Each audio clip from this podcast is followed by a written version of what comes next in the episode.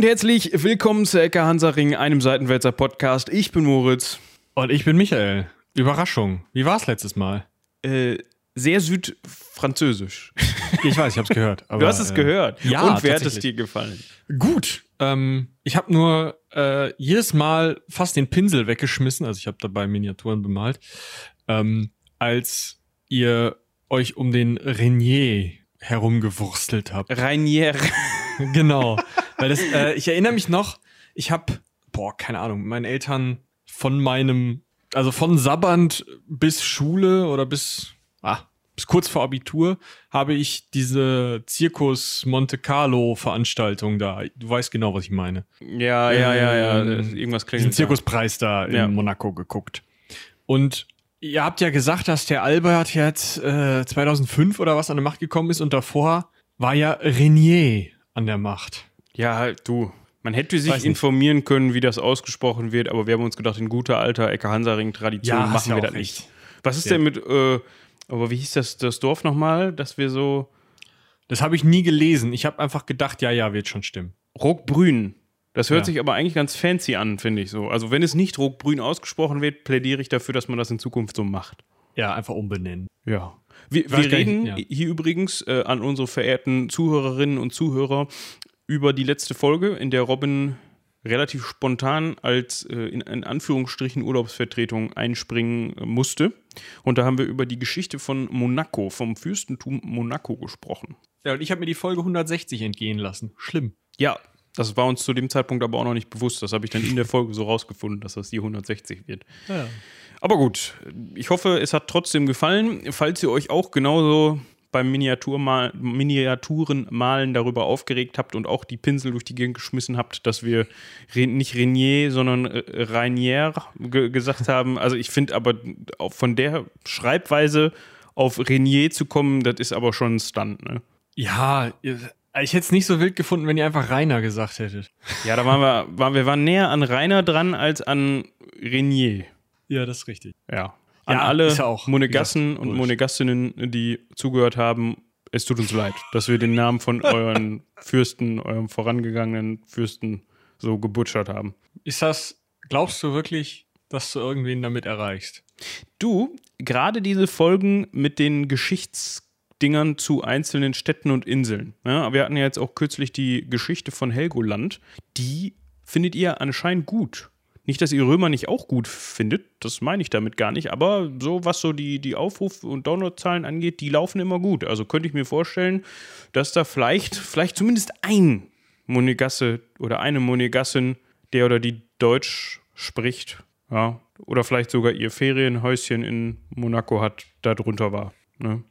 Ja, Wenn ich dem glaube- so ist, schreibt uns eine Mail an Rumlaber. Nee, pass auf, wir machen, wir, wir machen was fancy, weil ihr seid das ja. Oh, jetzt werde ich hier schon wieder gleich äh, in Vorurteilen ertränkt. Ich wollte gerade sagen, ihr seid das ja gewohnt, dass es alles, alles fancy für euch ist. Ich wollte ich wollt gerade auch schon vorurteilsbeladen ohne Ende sagen, sie sollen uns einfach was überweisen und in den Betreff reinschreiben, was ihre Nachricht ist. Ja, das fände ich auch gut. Oder andersrum, kann man eigentlich bei Steady, boah, wie, wie, wie galant wir das hier einwinden, ne? Das, das kriegen die gar nicht Schön. mit, dass wir das hier so. Kann man bei Steady eigentlich auch ein Free Goal ähm, oder so, so, so einen freien Betrag eingeben, dass man hier sagt, komm, 100.000, bitte. Ich meine, bei, bei Patreon geht das, aber wahrscheinlich, also wenn Patreon das kann, mittlerweile Steady ist ja besser. Also wahrscheinlich ja. Dann macht das einfach so und da kann man sicherlich auch so eine kleine Nachricht hinterlassen, oder nicht? Ja, ihr könnt uns schreiben da, ja. Ja, dann macht das einfach so. Oder ihr schreibt an monegassen.seitenwälzer.de. Müsst aber gucken, dass er das richtig schreibt. Ja, Ich wüsste nicht wie. Ja, das weiß ich auch nicht. Aber sehen wir dann ja, ob ihr das richtig geschrieben habt oder nicht. Beziehungsweise sehen wir dann nicht. Sehen wir dann auch. Aber wird interessant. Und dann könnt ihr euch darüber beschweren, uns belehren und uns mal einladen, damit wir mal ein Ecke Hansaring on Tour bei euch in der Privatvilla aufnehmen können. Ja. Möglichst, ah, schade. Das ist jetzt ein bisschen kurzfristig. Ich wollte gerade sagen, möglichst, wenn der Grand Prix stattfindet, aber der ist jetzt äh, dieses Wochenende. Also, also, Also wir nehmen vorhin. das. Ja, also wir nehmen das an dem. Ja, scheiße. Das ist Zeitblase. Dann nächstes Jahr. Dann habt ihr ein bisschen mehr Zeit zum Planen. Dann kommen wir rum und dann funktioniert das. gut. Ja. so, jetzt müssen wir irgendwie komplett unabhängig davon auf ein sehr ähnliches Thema kommen. Komplett ähnlich. Ja. Ähm, Das ist, also, wir müssen uns bedanken bei einem äußerst edlen Spender. also, man, also nicht, dass ihr jetzt auf falsche Ideen kommt. Wir, uns wurden keine Organe gespendet. Aber es fühlt sich ähnlich gut an. Ja. Ja, wir haben äh, eine, eine großartige Spende via PayPal bekommen, äh, in der es hieß, nutzt sie für Podcasts und glaubt mir, glaube mir, du Spender, wir werden das tun. Definitiv. Wir haben da Ja. schon Ideen. Ähm, ja, machen wir. Vielen, vielen Dank. Dankeschön. Ja. Möchte der nicht genannt werden? Hab keine Ahnung, hat er nicht dabei geschrieben. Dann lassen wir es. Aber der weiß schon, Ja, ja, der er weiß das schon. Ist. Okay. Gut. Also, falls ihr uns auch mit Geld zuschütten wollt, dann, so wie der das gemacht hat, dann, ne? Ihr wisst jetzt Bescheid, haben wir gerade schon drüber gesprochen. Steady könnt ihr dann entweder hier machen, da freuen dann Michi und ich uns drüber, ja, also Steady-mäßig, oder ihr geht einfach zum Heldenpicknick Steady. Ja, Da freuen sich Moritz und ich auch drüber. ja. Aber noch durch fünf geteilt. So. Ja, das ist richtig. Also, ne, wie gesagt, wir gehen davon nicht Pizza essen, sondern wir nutzen das tatsächlich ähm, aktuell, um Serverkosten zu bezahlen, um Mikrofone, wenn sie denn mal wieder kaputt gehen, wie neulich, zu bezahlen, um Ja. Cutterinnen und Cutter zu bezahlen, weil es einfach mittlerweile viel ist, was wir an Podcasts machen, was geschnitten werden muss. Ja. Ähm, Hätte sich sowas. vor drei Jahren auch keiner gedacht, dass wir mal ernsthaft drüber nachdenken, weil wir so ein, so ein Output haben, dass wir es selbst nicht mehr geschnitten kriegen, dass man das outsourced. Aber gut, das ist ja so ein Punkt, da können wir auch gleich, wir könnten eigentlich mal so eine gesonderte Folge machen, in welchem Feed auch immer, äh, in dem wir so ein bisschen so ein Behind the Scenes machen und mal so ein bisschen darüber aufklären, wie dieser Laden hier überhaupt funktioniert. Das ist ja gerade, als das bei den YouTubern so en vogue wurde, dass dann immer mehr Leute gesagt haben, ey, wir, wir haben jetzt einen externen Cutter, wir schneiden unser Zeug nicht mehr selber, ist das ja so ein bisschen, da mussten sich die Zuschauer und Zuschauerinnen so ein bisschen dran gewöhnen, weil das dann hieß, ja, dann ist das gar nicht mehr true und äh, ist ja alles viel zu kommerzbelastet und so. Also so kommerzbelastet ist es bei uns gar nicht. Wir haben aber einfach zu viele Ideen im Kopf und hauen einfach zu viel Zeug raus. Wir haben zu viele Stunden an Aufnahme noch auf Platten liegen, die irgendwie zu euch müssen, sollen, müssen. müssen, Müssen. damit ihr die hören müsst. und ähm, wir wollen nicht, dass das noch ein Jahr dauert. Dementsprechend, Wir haben Äh. tatsächlich aktuell Projektsperre. ja, Das muss, also, das muss man sich mal reinziehen. Also wir haben, wir haben eine Ansage in uns, in unserer ähm, ja, Gruppe. Unter den Leuten, die so in den meisten Projekten drin hängen, heißt es nein. Du fängst jetzt nicht noch mit dieser tollen neuen Idee an, sondern nein, du cuttest erstmal den Systemtest, der noch liegt. Oder äh, du, du schneidest jetzt erstmal dieses großartige Projekt, was wir vor irgendwie einem Jahr aufgenommen haben. ja, genau. Ja. Also das ist nämlich immer der, ich habe so das Gefühl, das ist so immer die Flucht nach vorne. Wenn man keinen Bock hat, das Projekt zu Ende zu bringen, beziehungsweise dann zu schneiden und zu vertonen, dann ist immer so, ich könnte das jetzt machen, ich könnte aber auch mir was Neues ausdenken, weil das macht viel mehr Spaß. Oder um es anders zu sagen, falls ihr unfassbar gerne Audio schneidet, in vor.seitenwälzer.de, da kommt alles an. Dann Ja. liest das auch direkt der Richtige. Ja, da müssen Ja. wir mal drüber sprechen. Also wir haben jetzt hier keine offizielle, ähm, wie nennt man das, Stellenausschreibung rausgegeben, aber Ja, wir geben, wir bieten immer noch Praktika an, das haben wir, glaube ich, schon mal gesagt. Falls ihr ein Praktikum, also ein Pflichtpraktikum bei uns machen wollt, ja, das ist so eine Sache, genau. Ja. Es muss Pflicht sein, weil ähm, wir sind halt, wie gesagt, ein Verein, nicht Geld. arme Kirchenmäuse, wollte Michi sagen. Und tragen uns gerade so selber. Und das heißt, dass alles, was wir euch geben können, ist ein, ja, Mist, ist gerade Corona, kein feuchter Händedruck. Ähm, ein Schrieb, ein wunderschöner Schrieb, der euch bescheinigt, was ihr alles bei uns gelernt habt. Aber mehr halt. Also mit Pflichtpraktikum ist gemeint, falls ihr für die Schule oder fürs Studium ein Pflichtpraktikum braucht, dann werdet bei uns vorstellig, wir kriegen euch schon unter und im Zweifel können wir euch auch mit spannendem Zeug zuschütten. Dementsprechend. Also jetzt nicht, wenn ihr ein Biologiepraktikum braucht. ja, also es sollte schon irgendwie redaktionell oder audiotechnisch, medientechnisch irgendwie unterzubringen sein. Dann könnt ihr übrigens auch, wenn ihr Bock habt, euch an einer Folge Ecke Hansaring beteiligen. Genau, wie das heute dieser Michael gemacht hat. Dieser Praktikant Michael, drei Jahres Langzeitpraktikant. Hör mal, sechs Jahre. ja, ich rede jetzt von äh, Ecke Hansaring. Ach so, ja. Ja, das ist richtig. Schon wieder etwas Ja, länger ähm, her als drei Jahre. Aber Tatsächlich habe ich nämlich äh, diese Folge, äh, da war ich richtig in der Bib. Also so richtig. Mal wieder. Es war ein schönes du bist Gefühl. in die Katakomben der Bib reingekrochen und hast quasi die Bücher Quasi- inhaliert. Nur das im Erdgeschoss war, weil man in die Katakomben noch nicht wieder rein darf. Oh. Ich Ja. habe übrigens noch ein, eine Themenidee, über die wir mal sprechen könnten. Die kann ich jetzt hier mal so live droppen. So, wenn wir mal wieder ein bisschen abseits der Norm unterwegs sein wollen, können wir mal über die Pariser Katakomben sprechen. Oh ja, gerne. Wo ja alle immer nur diesen, also es gab jetzt ja irgendwie vor ein paar Jahren mal so einen Film, das sind diese Gänge, wo sich diese Schädel stapeln. Ne? Ich weiß gar nicht, ob sie es überhaupt noch tun, da habe ich letztes Mal was drüber gelesen. Es ist ganz spannend, wie das überhaupt zustande gekommen ist. Aber gut, das, das geht jetzt so ein bisschen in die Richtung von unserem heutigen Thema. Das war auch wieder eine Überleitung par excellence. Also ich könnte ein mir Traum. selbst auf die Schulter klopfen. Mach das. Nee, Wäre auch überheblich, ich ja. Ne, Ich denke drüber nach, aber ich lasse es dann. So, ein Gentleman genießt und äh, klopft sich dann nicht selbst auf die Schulter. Später im Spiegel. Ja, wenn keiner zuguckt oder zuhört in dem Fall. Gut, es geht nämlich heute auch ums Verrecken. Ja, ums Verrecken, genau. Und zwar ums antike Verrecken mit Stil. Ich frage mich nach wie vor, ob dir das selbst in dem Moment, wo du verreckt bist, nicht völlig egal bist, ob du mit Stil gestorben bist oder ohne. Also, Wir können ja äh, vorgreifen und sagen, das haben sich sogar römische AristokratInnen gefragt. Ist das innen da berechtigt? Ja, tatsächlich. Also Ah, okay. ähm, äh, man hat wenige äh, Zeugnisse von Frauen, aber wenn man welche hat, ähm, also es gibt eben auch definitiv eben Aristokratinnen wie zum Beispiel äh, die Mutter von Nero oder so, die historisch sehr gut belegt sind, auch ihre Taten und auch Ansichten teilweise. Und ähm, natürlich kann man bei den Leuten nicht in den Kopf gucken und sagen, natürlich, der war Atheist oder die war Atheistin, beziehungsweise es war so, oder die Religion der Römer, da haben wir ja schon mal drüber gesprochen, war so frei, dass es gar nicht unbedingt klar ist, was genau nach dem Tode passiert. Dementsprechend gab es auch unter den Aristokratinnen und Aristokraten, genauso wie unter den Sklavinnen und Sklaven, garantiert Leute, die gesagt haben, ja, Lampe aus, ne? Klappe zu, Affe tot, quasi. Hier ist Strom, Strom ist weg, schade. Ja, bestimmt. Gut. Ich habe gerade überlegt, falls ihr die Folge noch nicht kennt, dann könnt ihr da ja mal reinhören zu der Götterwelt in Rom, das beziehungsweise vielleicht anteilig sogar gar nicht so unpraktisch. Ne? Also Ja. 158 ist das. Ähm, da kommen wir auch gleich nochmal bei. Mm, Das wäre vielleicht ganz gut, wenn ihr das so ein bisschen als Vorwissen mit dabei hättet. Ja, also ihr müsst jetzt nicht abbrechen an dieser Stelle, wenn ihr jetzt hier schon seid und die noch nicht gehört habt. So schlimm ist es, glaube ich, nicht. Aber vielleicht hört ihr euch dann die danach einfach an. Und dann Passt das. Das kommt hin.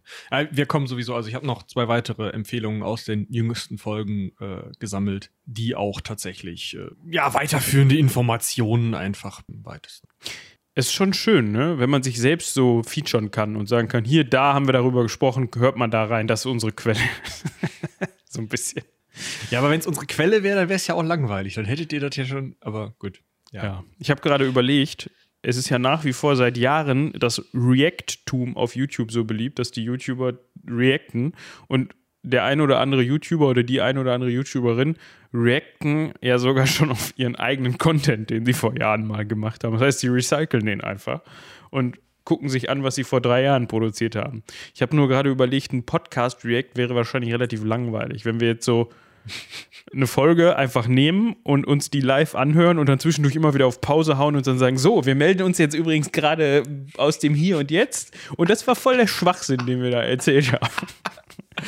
Schön. Ja, ich glaube, das ist Kacke. Ja. Also Aber die glaube, Idee das, ist nett. ich glaub, das funktioniert besser auf der Bildebene. Falls, Ja, wenn du die Leute halt siehst, wie die ihre äh, sich facepalmen, einen nach dem anderen. falls ihr wollt, dass wir uns einen YouTube-React-Kanal einrichten, Am Arsch ist duster. schreibt an react.seitenwälzer.de. nee. Ihr, ihr bestätigt übrigens euer Einverständnis dazu damit, indem ihr diese Folge gehört habt. Das steht im Kleingedruckten drin. Nein. Was? Nein. Ich glaube, ich hätte da Spaß dran. Einfach nur, also es ist halt, das ist halt total billiger Content im Sinne von, ja, wir gucken uns ein Video an und sagen zwischendurch mal, boah, oder hat er nicht gemacht, oder ja, das finde ich jetzt nicht so. Also ich sag mal, ich, ich würde wohl zu irgendwelchen YouTube-Videos reacten, aber ich muss halt sagen, dass ich meine Fresse nicht unbedingt in jede Kamera halten muss. Ja, weil das, ich glaube, das ist so ein bisschen der Punkt, ne? Wenn du das ohne Facecam machst, dann wird's langweilig. Eben. Und ich Also- habe ja so ein schönes Stimmlein, aber der Rest? Das ist natürlich auch Anschauung, nee, nicht Anschauungs, es ist äh, Anhörungs, Ansichtssache. an, nicht Ansichts, nein, mein Stimmchen ist schwierig. Egal, wir müssen uns jetzt zwingen, hier nicht abzuschweifen, sondern wir wollen ins Wie war das? Jenseits. Anderthalb Stunden für eine Folge. Zack, die ersten 15 Minuten sind schon mal eine Wicken. Ja, ich glaube 18, aber ist egal. Ja, ich habe ja äh, meinen ähm, Counter, also wir haben ja vorher noch gesabbert. So Ja, aber Schnitt. kurz, 30 Sekunden. Okay. Ja. Also, Audiodisziplin hier. Tod in Rom. Da willst du nicht tot über den Zaun hängen in Rom.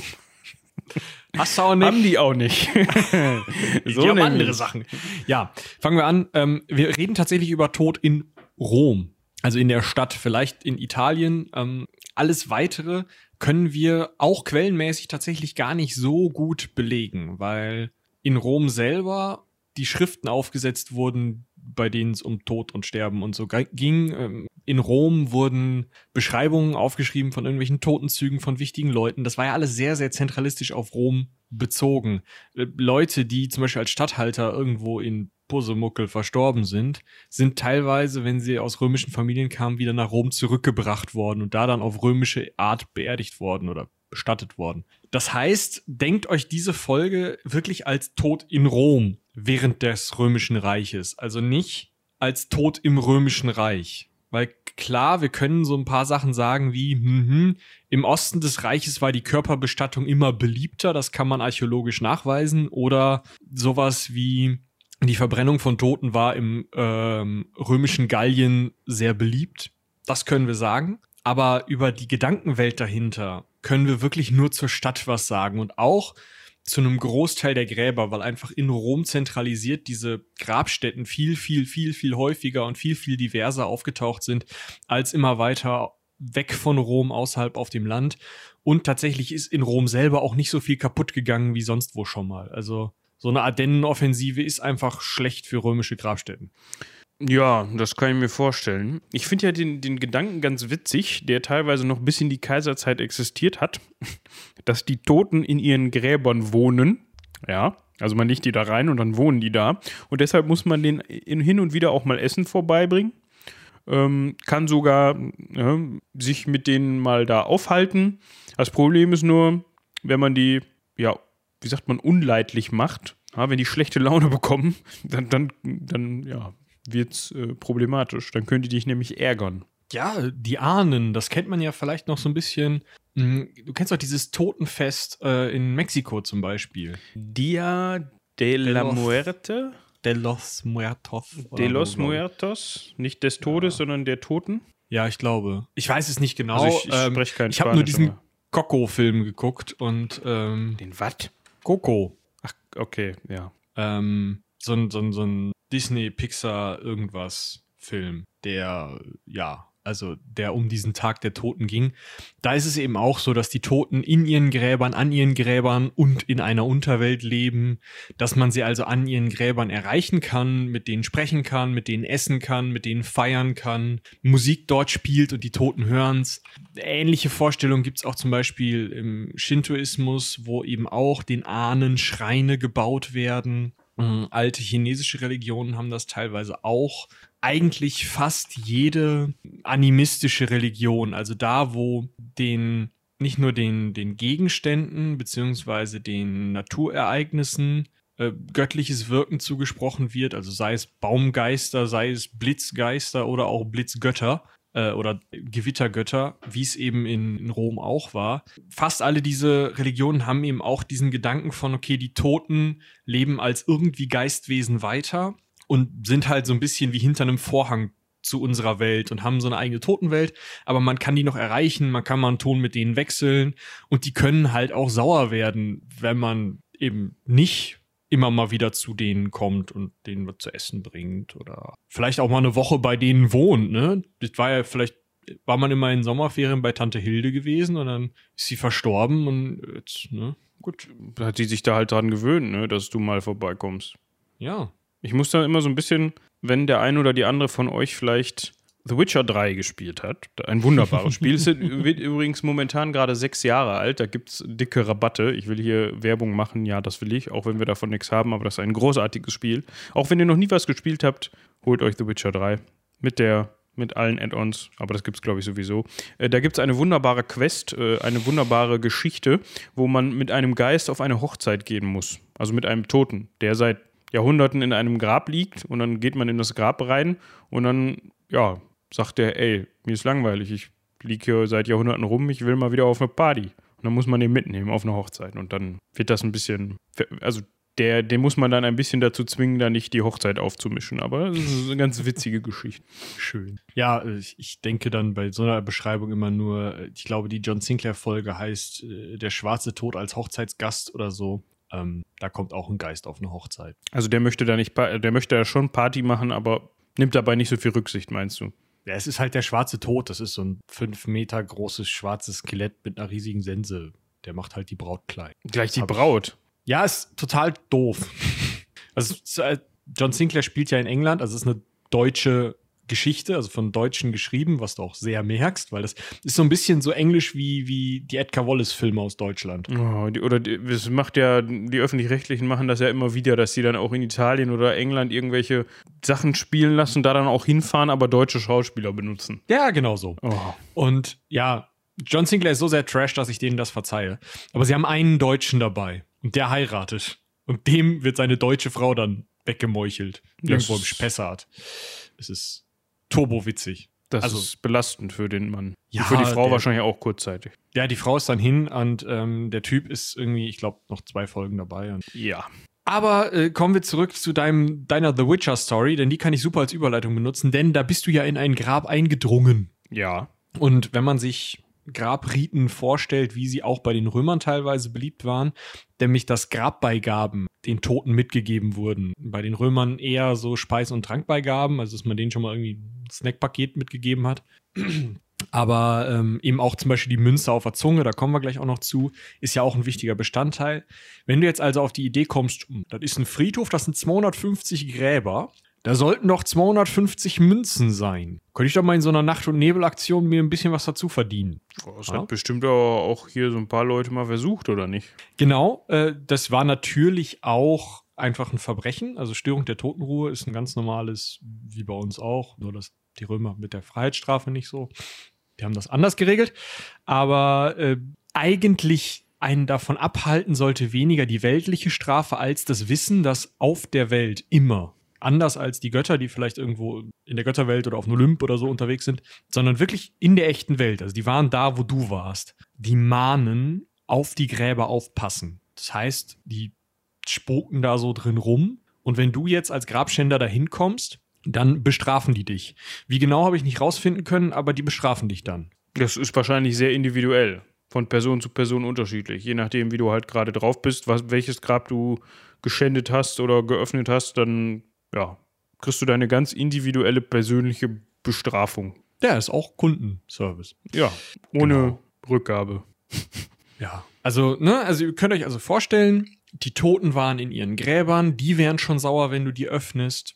Und dann kommen noch diese Mahnen, das sind so Götter-Geister-Mischwesen, so ein bisschen wie so Nymphen zum Beispiel oder äh, Satyre oder sowas. Die wurden ja auch nicht als wirkliche Götter, nicht wie so ein Jupiter oder sowas gesehen, aber schon irgendwie so als göttliche Geisterwesen. Wie auch zum Beispiel dieser Grenzstein, der ähm, letzt, also der in der äh, Götterfolge vorkam. Ich war es noch, in Folge 158.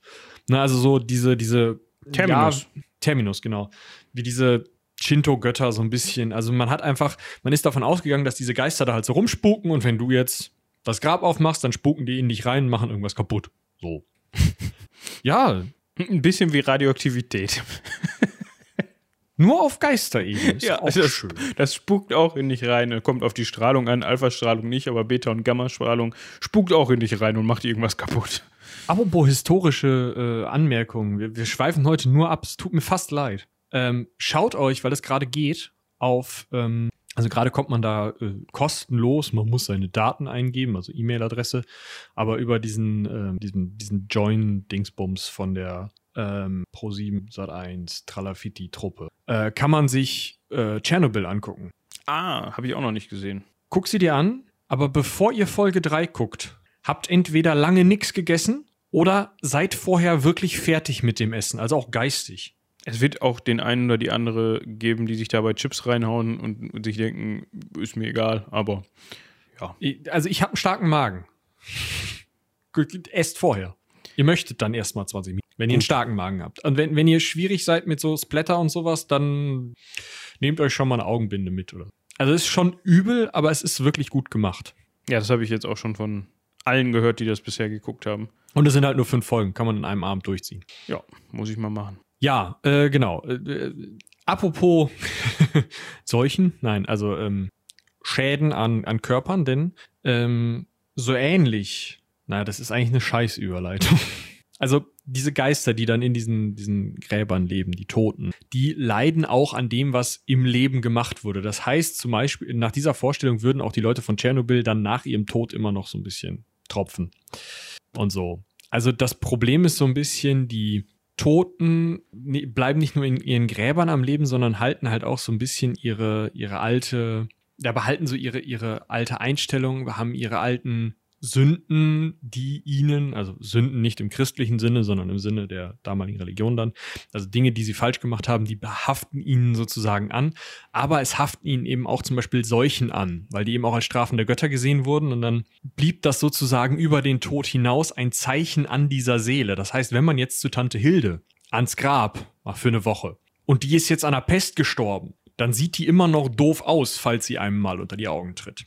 Und das war so lange der Fall, bis sie aus dem Leben geschieden sind, weil das konnte man auch, wenn man äh, lange genug, in manchen Erzählungen sind das tausend Jahre, es kann aber auch andere Zeiträume haben, äh, auf der Erde als Gespenst rumgespukt ist oder irgendwie in der, in der Geisterwelt oder in der Welt der Toten oder im Hades oder im Tartaros oder wie auch immer, wie du es gerade nennen willst, da, wir kommen da gleich nochmal zu in so verschiedenen Iterationen des Todes herumgespukt ist, konnte man am Ende dieser Zeit aus dem Fluss Lethe trinken. Das ist nicht der Fluss, über den Charon einen rüberbringt, der ähm, Fährmann, sondern nochmal ein zusätzlicher Fluss. Aus dem konnte man trinken und dann wurde man vergessen und ging auch selber ins Vergessen über und war weg. Ja, wo wir gerade an der Stelle sind, können wir uns ja generell mal mit dem Jenseits beschäftigen. Ja, warum nicht? Du hast ja gerade schon gesprochen von Flüssen, ja.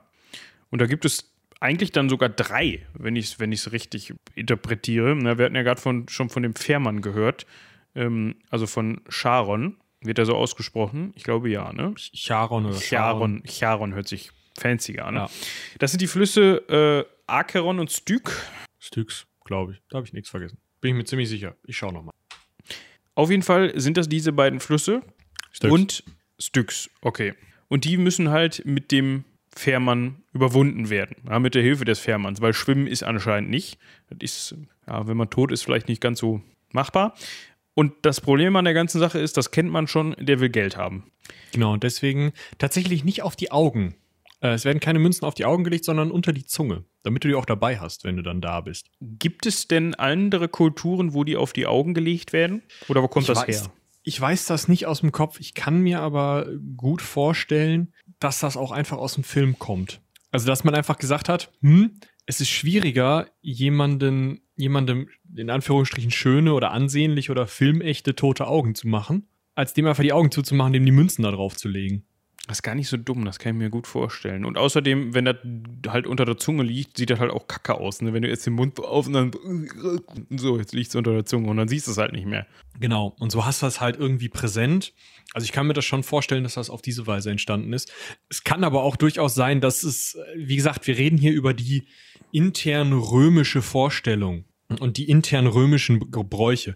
Auch in einer Zeit von 500 vor bis 500 nach, also beziehungsweise bis vielleicht 300 nach, ähm, das Durchhaltevermögen der äh, römischen paganen Religion anschaut. Aber wir reden also von einer sehr, sehr langen Zeit, in der sich so eine Mode auch mal ändern kann. Vielleicht hat man die auch mal in die Nase gesteckt. Ich weiß das nicht. Und äh, wir reden nur von Rom und im ganzen römischen Reich können auch andere Ideen vorgeherrscht haben. Da mag es sein, dass die sinnvollerweise auf den Augen lagen oder in der Hand gelegt wurden. Wäre ja auch eine Möglichkeit. Ja. So, hier, ja. nimm, Junge oder Mädchen. Ja, über, überleg mal, du wachst auf, so, bläh, was ist das denn? Ich glaube, so gerade wenn du das dann so ein bisschen, ich weiß ja nicht, wie lange das dauert, bis du dann erstmal bei Charon angekommen bist und der dann wahrscheinlich nach und nach, da warten wahrscheinlich vor dir noch so ein paar Leute, das heißt, der fährt auch ein paar Mal hin und her, so, ne? Und dann bist du irgendwann an der Reihe und dann hast du schon so einen metallischen Geschmack. So, das ist doch scheiße. Kannst das besser eben in der Hand nehmen erstmal sitzt du 50 Jahre noch im Grab rum und kannst nicht richtig reden, wenn ich so und halt muss, weißt du, damit du irgendwie diese, diese Münze behältst. Weil sonst kommst du nicht rüber und dann hängst du dazwischen. Ja, danke dafür. Ja. Ja. Halten wir also fest, man muss über den Acheron, oder Acheron, Ich denke immer an Master and Commander. Das Schiff, äh, wo- gegen das die kämpfen, heißt Acheron. Acheron du France. Genau. Äh, also, äh, oder im Englischen die Acheron. Egal. Also die, die über den Acheron oder Acheron und über den Styx wahrscheinlich immer nur eins von beiden. Der Fluss, der gerade Zeit hat. Im anderen ist Ebbe oder so. Weil es gab ja nur einen Charon. Ja, und? Ja, überleg mal, sonst muss der raus, Boot auf die Schulter, tap, tap, tap, tap, tap, wieder rein, rüber. Wie lange dauert das denn bitte? Jetzt stellt sich mir die Frage, Und warum nimmt man dann nicht zwei Münzen unter der Zunge mit? vielleicht daher die Augen. Weil du hast zwei Augen, da kannst du zwei Münzen drauflegen. Vielleicht ist das, ja, langsam, ne? Halten wir also fest, du musst über den äh, Acheron oder den Styx oder beide. Dann musst du an dem Cerberus oder Kerberos, also griechisch Kerberos, römisch, lateinisch Cerberus, also an Fluffy vorbei, um es mal in heutige Mythologie zu übersetzen.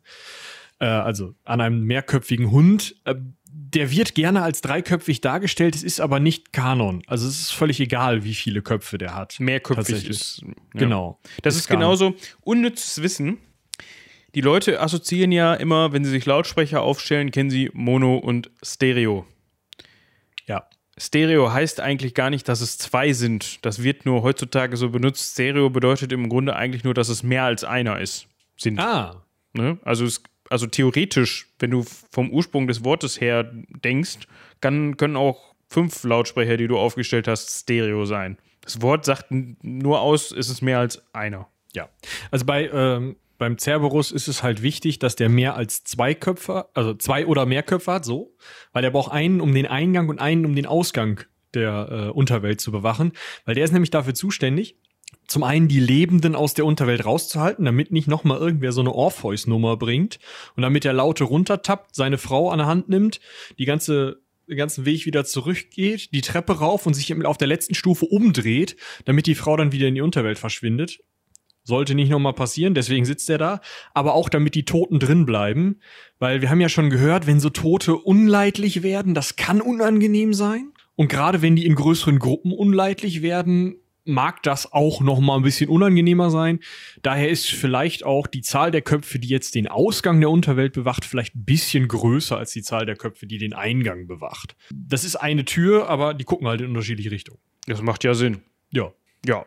Dann haben wir noch so einen komischen Dude aus dem Labyrinth. Ja, äh, nicht aus dem Labyrinth, sondern der war der Besitzer des Labyrinths. Äh, das ist Minos, der König von Kreta, also ursprünglich oder mythisch der König von Kreta. Äh, vielleicht die Leute, die im Lateinunterricht ähm, so ein bisschen auch mythischen Krempel übersetzt haben, erinnern sich an Ariadne und äh, den Ariadne-Faden und Theseus. Also Minos sagt, glaube Minos war's, sagt, äh, Theseus, geh in mein Labyrinth oder ich schmeiß dich in mein Labyrinth, da ist mein Minotaurus drin, ne? halb Stier, halb Mensch, der bringt dich um und du verirrst dich da drin und der kennt sich da aus und der macht dich dann tot. Und Ariadne spinnt einen Faden, mit dem sich dann dieser Theseus in dem Labyrinth zurechtfinden kann, den Minotaurus tothaut und dann zurückkommt und die mitnehmen darf. Ja. Das ist Minos. Und der ist da jetzt halt, ist ja auch Nachdem- irgendwann verstorben. Nachdem die Ja. Nummer schiefgelaufen ist, hat er den zweiten Job gekriegt. Genau, der ist jetzt Totenrichter. Also der ist dafür äh, da zu sagen, was jetzt mit dir passiert. Da gibt's jetzt mehrere Möglichkeiten. Ja, also was ich ganz interessant finde, äh, direkt hinter ihm, da gibt es so einen Vorhof. Ja, so ein bisschen wie die Vorhölle. Ja, die ist ja abgeschafft. Ja, ja, ich weiß. Offiziell ist die abgeschafft worden. Ähm, Hat aber den gleichen Zweck erfüllt. äh, Genau. Zweck erfüllt.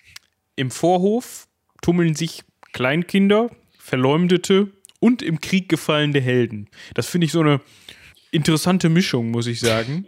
Also Verleumdete, da gehe ich jetzt davon aus, dass sie zu Unrecht beschuldigt sind. Ja, genau. Also zu Unrecht beschuldigt und dann wahrscheinlich zum Tode verurteilt. Ja, das heißt, die sind eigentlich gar nicht, das ist so ein bisschen, die haben da eigentlich noch nichts zu suchen, offiziell, aber genauso wie die Kleinkinder und die im Krieg gefallenen Helden, das sind ja sowieso coole Typen und Ja, Typinnen. alle vor ihrer Zeit irgendwie gekommen, ne? Genau. Und die tummeln sich im Vorhof. Ja, Das Also, war auch kacke. ja, Hast du einfach so ein Stück Gegend, guckst dem Minos die ganze Zeit auf den Rücken. ja. Und kommst nicht rein. Ja, Ja. langweilig. Dann gibt es noch den äh, Tartaros. Das ist sozusagen die Gummizelle, wenn man so möchte. Ja, aber das also- Loch für besonders schwere Fälle. Genau, also da wird, der wird beschrieben, äh, schon eingemauert, aber vielleicht auch mit so Feuerwänden oder so. Also es ist so ein bisschen schon die Höllenvorstellung. Ne? Ja, also da bist du dann hingekommen, wenn es eigentlich verdient hattest. Also die, wie gesagt, die ganz schlimmen Fälle. Dann hast du ab und zu mal so Dudes rumlaufen, Pluto und Proserpina, so rum, ja, Proserp Proserpina. Proserpina, so- also Hades und äh, Persephone, Genau. die regieren dort. Ja, also die sagen mal, was Phase ist. Und wie gesagt, bei der Nummer mit dem Orpheus, ne, der war ja runtergekommen an dem ähm, Cerberus vorbei. Da hat der Hades dann gesagt, ja, ja komm, gib mir noch einen Pin, nimm sie mit. Ne? Da solche Sachen, dafür sind die zuständig, ansonsten machen die jetzt nicht super viel. Ja, ne, wie war das? Hades war ja auch eigentlich der Sohn von Kronos und derjenige, der dann, wurde der auch von dem gefressen? Ich krieg's Ja. nicht mehr ganz zusammen. Genau, also wenn ihr, ähm, Ach ja, der war am längsten, der war der Erste, der gefressen Genau. worden ist und ist deshalb so, ne, hat den Job gekriegt. der hat einfach schlechte Augen, ne? Also hat was gegen die Sonne. Ja, also auch Ist ja da auch gehört in die Folge zu den Göttern rein. Da haben wir das, glaube ich, durchgekaut. Ja, kurz. Genau, also, ne, der, die beiden laufen da halt rum. Es gibt halt auch diesen, diesen, nach dem Vorhof kommt halt so ein, so ein Standard-Unterwelt-Dings. Also so nicht Tartaros, noch nicht Elysium, alles geil, sondern so dazwischen. Und da sind die halt. Und man kommt da halt so hin und geht man mal in sein Grab, popelt in der Nase, was weiß ich. Also es scheint nicht so viel los gewesen zu sein, sonst hätte man da jetzt mehr geschrieben. Ich denke auch. Und jetzt kommen wir so ein bisschen zu dem, was wir vielleicht in der christlichen Vorstellung als äh, den Himmel sehen. Ja, äh, das Elysium. Das hat nichts mit dem Film zu tun. Mit Matt Damon. Da gab es doch mal so ein, ja, Der war auch gar nicht so gut. habe ich nie gesehen, aber weil ich irgendwie hat mich das nicht so gekickt von Anfang an, die Story. Deshalb habe ich den, also egal. Das ist ein sehr schöner Garten. So kann man sich das vorstellen. Ja, so richtig zum Lustwandeln. Und da sitzt Oh. der Orpheus rum und der trällert da so ein bisschen, macht ein bisschen Mucke. Und da kommst du rein, wenn du A, besonders gut warst. Dann gibt's direkt ein Ticket. Ja, dann Ja. bist du direkt da. Und dann kannst du direkt über losgehen quasi. Dann, dann leitet dich, kommst du am Hund vorbei, guckst einmal so im Vorbeigehen in diese, in den Tartaros rein und denkst dir, boah, zum Glück muss ich da nicht hin und dann bist du da, hier, da, Richtung Elysium. Ja, Mi- Minos gibt dir noch die Speisekarte mit und dann. Genau. Und der Orpheus, ne, der Orpheus spielt halt die allerschönste Musik. Der ist bekannt als der allerbeste Barde der Zeit. So wie Beusel quasi. Ja, bestimmt. Das kommentieren wir jetzt nicht weiter. Ja, also der spielt da auf jeden Fall und ähm, wie Beusel. Genau, also ne, ihr könnt euch jetzt ungefähr vorstellen, wie die Unterwelt vor, äh, auszusehen hatte. Man kam eben in dieses Elysium auch rein, wenn man, das hatte ich ja vorhin schon erwähnt, wenn man dann aus dem Lethe getrunken hatte, nachdem man tausend Jahre entweder im Tartaros geschmort hatte oder in dem Vorhof rumgelungert hatte oder einfach in der Unterwelt war oder wie gesagt in seinem Grab oder wie auch immer. Das ist halt alles auch nicht so besonders, also es ist jetzt kein Kanon, den wir euch hier vorgetragen haben, sondern das ist eine Version, und zwar die Version von Vergil. Das ist so ein bisschen so, wie wenn ihr Dantes göttliche Komödie ähm, lest und denkt, boah, das ist aber die Hölle. Weil da gibt's ja so eine Beschreibung von den, von den Stufen der Hölle. Das ist eine Art, die Unterwelt zu beschreiben. Vergil war nicht da. Ist ja, Natürlich ja vielleicht hinterher dann doch, aber da konnte er dann nichts mehr schreiben. Ja, ja, Oder Ne? nichts mehr schreiben, was wir hätten lesen können. Dementsprechend, das ist jetzt eher so eine vielleicht literarische Abfassung dessen, was so allgemeiner Konsens vielleicht war oder unter vielen als so gesehen wurde. Dazu spielt eben dieses in den Gräbern leben mit rein. Also das gibt es genauso parallel dazu oder eben in so einem Austausch, dass die Leute eben vielleicht mal hochgekommen sind, weil auch zum Beispiel die Proserpina Persephone, diese Frau vom Hades, also vom Pluto Hades, die durfte ja auch immer, wenn Frühling war, durfte sie nach oben, weil sie halt eine Tochter von einem ähm, von einer Göttin war, wenn ich mich recht entsinne, und Hades fand die super toll. Und sie war für das Wachsen der Pflanzen zuständig. Und Hades hat sie halt nach unten in die Unterwelt entführt, dadurch ist Winter, sie kommt nach oben, es ist wieder Frühling, ihr könnt euch das vorstellen, wie das im Jahr läuft. Und so ähnlich könnte es eben auch sein, dass andere Tote mal in ihre Gräber kommen, mal zu ihren Ur-Ur-Urenkeln kommen und da irgendwie helfen können. Diese ganze Geister- und Ahnenveranstaltung spielt also damit rein. Das schließt sich alles nicht aus. Das ist ganz wichtig. Und es gibt natürlich auch noch Sonderformen. Ja. Also, ihr habt also die Möglichkeit, ja, wenn ihr jetzt im Tartaros seid, dem Vorhof oder halt in diesem Zwischending, dass ihr aus dem Lethe trinken könnt. Das ist der Fluss des Vergessens und dann kommt ihr, wenn ihr Glück habt, ins Elysium oder ihr verschwindet einfach. Ja, wobei das auch beides sein kann. Also keiner weiß so richtig, was im Elysium abgeht. Ja, gut. Außer das mit Orpheus. Es ist also schon so eine Dreiklassengesellschaft, Vier-Klassengesellschaft da. Wahrscheinlich sogar noch mehr, wenn man, wenn man ganz bestimmte Leute fragt. Ne? Also wahrscheinlich werden da bestimmte Priesterinnen und Priester von bestimmten Kulten dann gesagt haben, ja, aber also wenn du jetzt sechs Wochen lang an Dionysos betest, ja, dann kriegst du auch Wein in der Vorhölle oder so. also kann ich mir halt gut vorstellen. Also es ist kein, kein so fester Kanon, wo dann wirklich im Buch steht, so und so sieht's aus, Freunde, das erwartet euch, dann ist Sense fertig. Ja, und das ist auch so ein bisschen der Punkt, ähm, der ja auch noch mit reinzählt. Wir hatten ja in, wie eben schon gesagt, Folge 158, wir verweisen ja immer wieder darauf, über bestimmte Kulte gesprochen.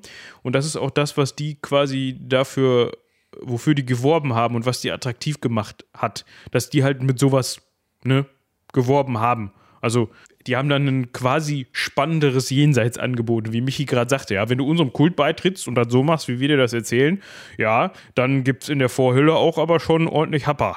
Ja, und dann kommst du, oder du kommst dann 500 Jahre eher ins Elysium. Kannst dir überlegen. Und dann ja, machst du das schon mal mit. Oder, keine Ahnung, alle Leute, die an unseren hier äh, Mitras glauben, die dürfen dann Stierblut trinken und werden wiedergeboren oder irgend so ein Kack. Also, das muss nicht zwangsweise in diesen Kanon reinpassen, sondern es kann auch komplett parallel dazu existieren. Es kann auch einfach Glaubensvorstellungen geben. Es war nicht verboten, dass die Germanen glaubten, dass sie in, nach Valhalla kommen oder so. Das war auch okay. Das war dann halt für die so. Sind die halt woanders hinterher, ist ja wurscht. Ja, hat man eh nichts Vielleicht mehr mit zu tun. Konnte man sich besuchen oder so. Briefe schreiben.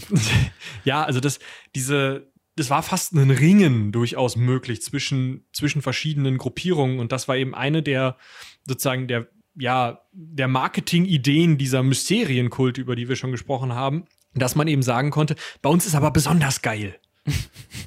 Jetzt sterben mit dem Mithras-Kult. Ja, genau. Stell dir mal vor, so richtig schön, so ein 90er-Jahre-Werbespot, kommt so ein Typ in Toga, hallo. Ja. Sie haben keine Lust auf die Vorhölle, oder? Sie können Orpheus Musik nicht mehr hören. genau. Jetzt nach Valhalla mit per Direktticket. So. Also, ihr könnt euch vorstellen, das geht ziemlich drunter und drüber. Wie gesagt, wir reden da über fast 1000 Jahre und wir reden da über verschiedene persönliche Vorstellungen, die natürlich auch nicht festzuhalten sind. Was wir aber sehr gut festhalten können, ist eine einzelne Vorstellung, die sich so ein bisschen über diese gesamten anderen Vorstellungen erhebt, beziehungsweise die davon hm, so weit abweicht, weil die Person, um die es geht, so besonders war. Und das ist für Kaiser ganz besonders, aber auch für verdiente Senatoren und verdiente Kriegsherren. Aber auch so für sowas wie zum Beispiel die Kaiserin Mutter konnte sowas auch erleben oder die Frau des Kaisers. Ähm, das war die sogenannte Divination, also die Vergöttlichung dieser Person, die stattfand, wenn diese Person verbrannt wurde. Also der Leichnam. Ne? Also erst tot, dann verbrennen. Und dabei sollte sich angeblich die Seele aus dem Körper der Leute lösen und von einem Adler in den Himmel getragen werden. Und mit dem Himmel, also nicht nur in den Himmel, sondern wirklich in den Kosmos. Und da gibt es tatsächlich auch Darstellungen von und auch schriftliche Zeugnisse davon, wie dann beschrieben wird, wie gewisse Kaiser sich dann in den Kosmos setzen, so auf die Milchstraße, wie auf eine Parkbank, und von da aus auf die Erde gucken, die das Zentrum der Milchstraße war, angeblich. Und was ganz interessant an diesen Beschreibungen ist, ist, dass in diesen Beschreibungen zwar die Erde das Zentrum des gesamten Kosmos ist, aber die Erde ist eine Kugel. Das heißt, was vielleicht nicht mehr so ganz bekannt ist, was man den Flacherdlern vielleicht auch nochmal sagen sollte, schon Griechen vor den Römern haben ausgerechnet, dass die Erde eine Kugel ist und wie groß sie ungefähr ist. Und die Römer wussten also definitiv auch, die Erde ist eine Kugel. Und da schaut eben, wie gesagt, der Kaiser dann auf seine Nachkommen und Nachfolger herab und wacht so ein bisschen über den römischen Staat. Und das ist eben das, was eigentlich jeder Kaiser auch irgendwie erreichen wollte, dadurch, dass er eben sich ja schon zu Lebzeiten hat, teilweise als Gott, teilweise als Mitgottheit, als Halbgott ähm, verehren lassen. Und dann eben sollte ein, ja, nach dem Tod sollte eben dieser Adler kommen und diesen, äh, diesen dann vergöttlichten Kaiser in den Kosmos erheben. Ja, das Problem an der ganzen Sache, was heißt Problem? Also es gab, es gab schon eine Bedingung, ja, das konnte man jetzt nicht einfach so machen. Das musste ein Senator bezeugen, also das mit dem Adler, weil sonst funktioniert das nicht. Ja, also sonst weiß man ja gar nicht, kann man den jetzt als Gott verehren oder nicht? Weil ohne Adler ist klar, kommst du nicht hoch. Geht ja nicht. Ja, muss einer gesehen haben. Ja, so. Jetzt frage ich mich tatsächlich, hatten die immer einen Senator, der gesagt hat, ja, ja, ja, habe ich gesehen. Mm, ja, hat er vorher genug getrunken oder haben die dann da in der Nähe irgendwo einen Adler freigelassen? Also ich würde fast darauf wetten, dass es immer irgendeinen Kumpel gab, der gesagt hat, ja sicher, hab ich gesehen, klar. Das war, so, aber, das war so ein Adler, war das. es gab aber auch durchaus Kaiser, die keine Divination erfahren haben, also wo es dann hieß, Commodus. War kein Adler da. Sorry. Ich habe keinen gesehen. Ist scheiße gelaufen. Alle Senatoren waren gerade zufällig äh, abstinent. Oh, wichtige Geschäfte. Ja, oder eben abstinent, also nicht besoffen. Das kann auch sein. Bin ich, bin ich Ornithologe oder was ist hier los? Also bei mir flog nur eine Taube, ich weiß auch nicht.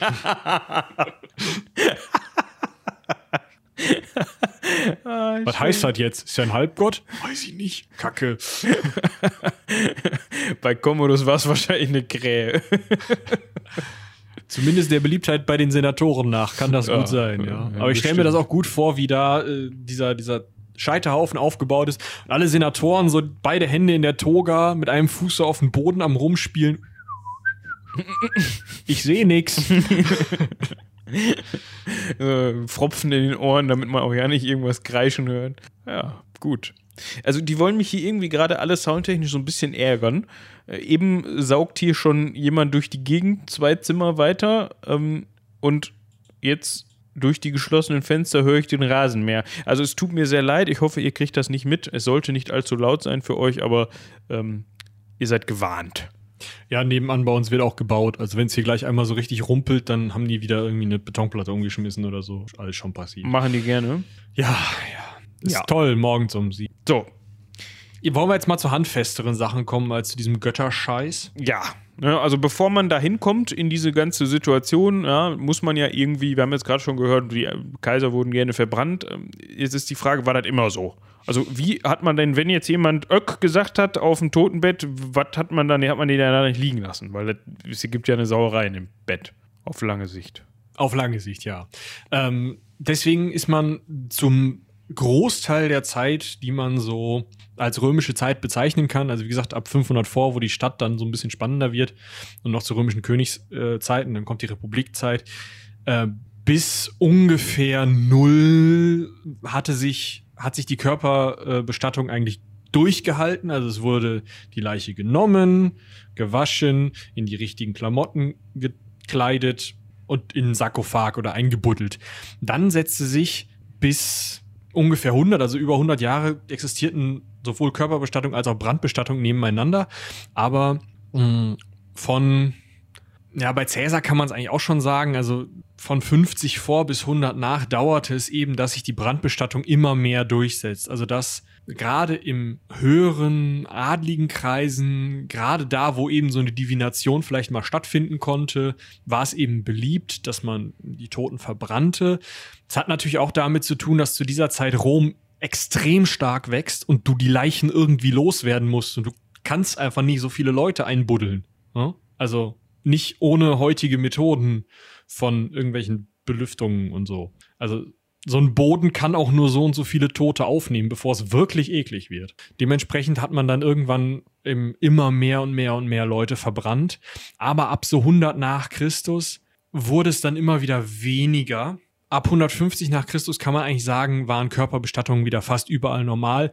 Das liegt auch daran, dass im Osten des Reiches, also gerade in den griechischen Teilen und noch weiter in den Osten, die Körperbestattung eigentlich durchgehend normal war. Das heißt, eigentlich primär, wir haben einen Toten, wir graben ihn ein, die Sache ist durch. Aber eben in der hohen Kaiserzeit kann man sagen, dass sehr, sehr gerne auch verbrannt wurde. Ja, ne, gerade haben wir gehört mit dem Adler. Ne, Und wenn du dann genauso, also könnte mir vorstellen, das weiß ich jetzt nicht, das musst du jetzt mal bestätigen, wenn du es weißt, wenn ich jetzt nicht gerade Kaiser oder ja, wenn ich jetzt nicht gerade Kaiser bin, aber vielleicht irgendwie schon ne, gut gestellter Bürger, höherer Adel, wie auch immer bin, könnte ich ja vielleicht auf die Idee kommen, Mensch, was der Kaiser kann, das kann ich auch. Ich versuche halt einfach mal.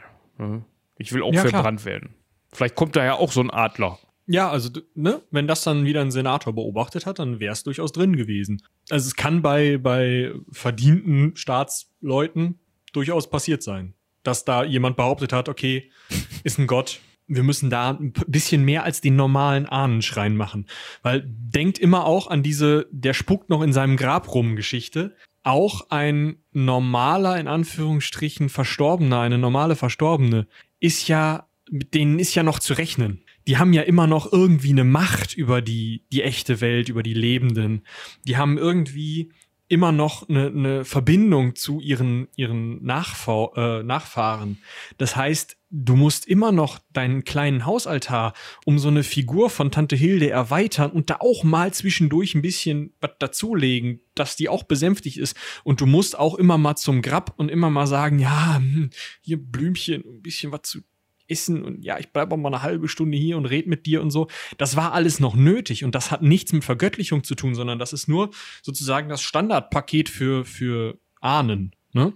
Also das ist eben auch wichtig. Das heißt, auch dafür ist vielleicht eine Brandbestattung ganz sinnvoll, weil man dann sagt, okay, dann hat's die Seele vielleicht leichter oder so. Ja. Und die Gräber werden cooler. Ne? Das muss man ja auch sehen. Und einfacher das ist ja auch so ein ganz, so hat sich ja auch so ein bisschen bis heute durchgesetzt. Ne? Man, man hat, macht das natürlich nicht mehr, um jetzt die Toten zu besänftigen, sondern einfach, um die in schöner Erinnerung zu halten und so ein bisschen noch nach, im Nachhinein zu ehren. Aber das mit dem Blümchen auf dem Grab und dass wir da auch schön regelmäßig hinrennen und mal haken und Unkraut entfernen, das ist ja heutzutage immer noch so. Ja, genau.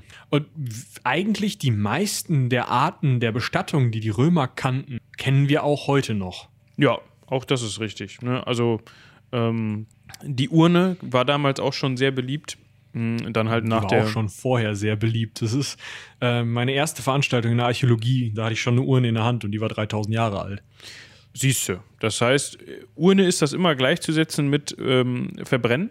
Ähm, du kriegst halt was anderes nicht in eine Urne rein, weil das meistens so relativ große Tonschüsseln sind mit Deckel. Gut.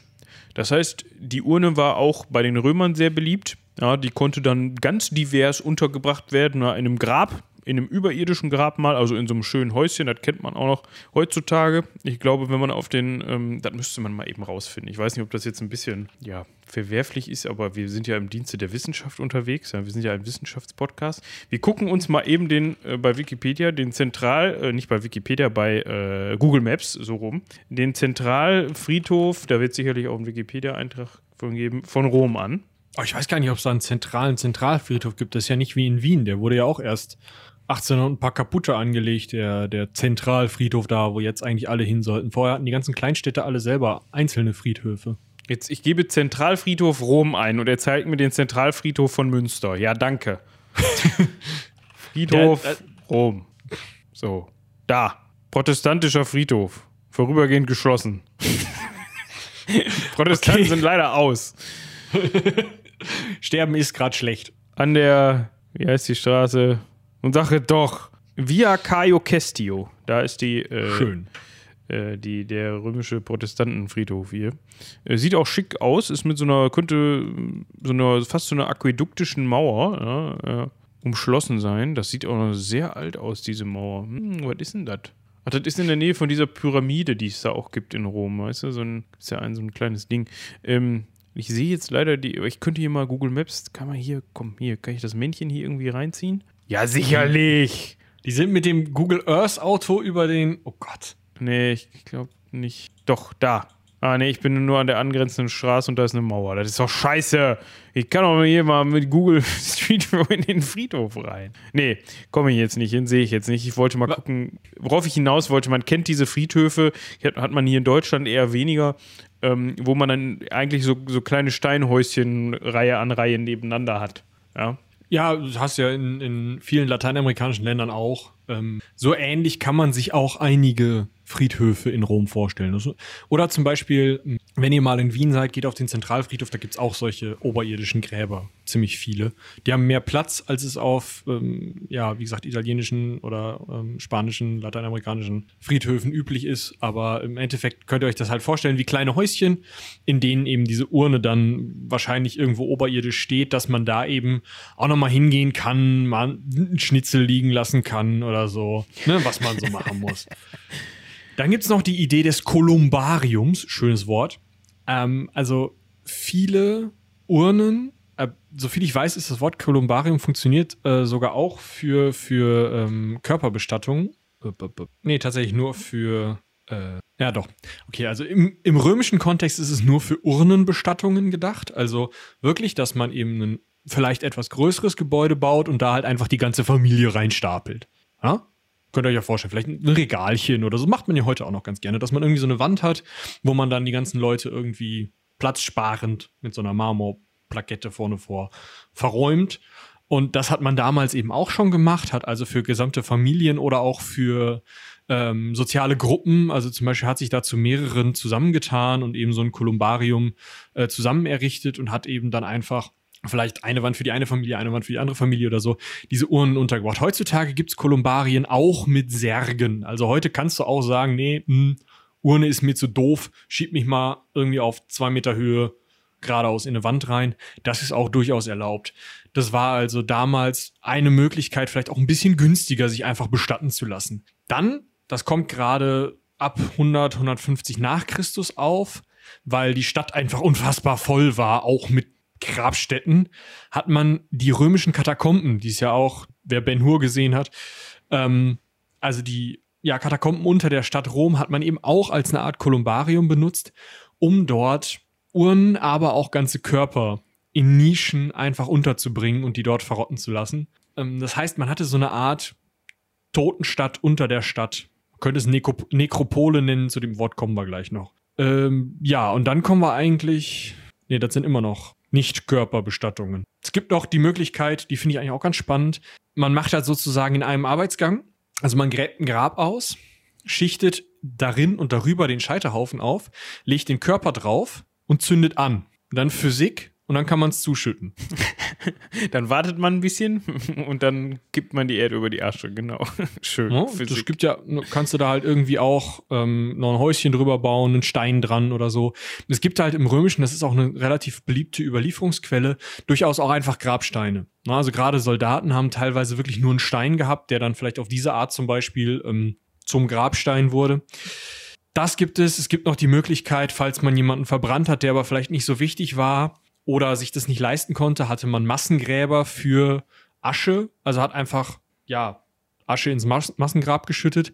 Ähm, oder wenn man einen zentralen Verbrennungsplatz hatte, dort die Person verbrannt, mitgenommen und in ein eigenes Grab geworfen. Das Ganze kann man sich im Endeffekt fast alles genauso auch mit Körpern vorstellen. Ich weiß nicht, ob du das nochmal ein bisschen aus, ja, führen möchtest, aber ich glaube, da ist nicht so viel zu tun, oder? Ich glaube, da kann man sich vorstellen, das mit dem Verbrennen ist schwierig, das dann auch, also kann man auch mit einem Körper machen, ja, aber der ist, bleibt dann kein Körper. Aber ansonsten kann man halt auch einen Körper, Körpertoten hört sich, nein, andersrum. Man kann auch jemanden, einen gestorbenen Körper in ein Massengrab legen. Man kann aber auch ein überirdisches Grabmal für den errichten und den Sarkophag reinstellen. Das kennt man ja auch vor allem aus späteren Zeiten.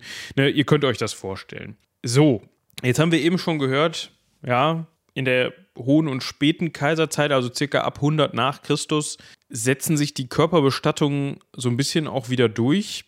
Dazu kommt, dass eben auch sehr teure Sarkophage benutzt werden. Ja, das heißt, fast schon so ein bisschen so, also nicht bildlich, ich habe davon jetzt noch keinen gesehen, aber ich stelle mir das so ein bisschen wie im alten Ägypten vor. Also ne, man nimmt dann halt einen Sarkophag, schreibt ein bisschen was drauf, kann sich natürlich nur jemand leisten, der besonders viel Geld hat. Das Problem mit den Kaisern war aber weiterhin, dass man die weiterhin verbrannt hat, weil man möchte ja hier gerne mit dem Adler das Ding. Ne? Und so war Konstantin der Große, ich empfehle an dieser Stelle unsere Folge zu Konstantin dem Großen, der erste Kaiser, der körperbestattet wurde. Man konnte aber trotzdem nicht ganz von dieser Divinationsidee weg und hat sich deshalb gedacht, gut, wir machen bei ihm eine Körperbestattung, wir machen aber hier so eine kleine Wachspuppe. Ja? Die verbrennen wir und da hoffen wir, dass der Adler vorbeikommt, damit wir wenigstens so, wir fahren so ein bisschen zweigleisig. Sicher ist sicher. Ja, du. Ja, also, ne? So. Muss man auch aufpassen. Also bei Sarkophagen könnt ihr euch halt wirklich eine Steinkiste vorstellen, die außenrum mit so ja, Reliefs geschmückt ist, teilweise Szenen aus dem Leben, teilweise Szenen aus irgendwie der Unterwelt, dem Elysium, die Nummer mit dem Fährmann, ihr könnt euch das vorstellen. Mhm. Und da drin lag dann halt entweder der Tote oder es war teilweise auch so, dass man einen Sarkophag genommen hat und da eine Urne drauf oder dran oder rein oder wie auch immer gestellt hat. Also ähm, diese Sarkophage waren halt einfach ein Ausdruck dessen, wie viel Geld man hatte. Weil so ein Sarkophag, den stellst du natürlich auch nicht einfach in eine Gegend, sondern da baust du dann ein Haus drum und so. Dementsprechend, das ist auch eher so ein Phänomen der reichen Oberschicht. Das müsst ihr euch immer bedenken.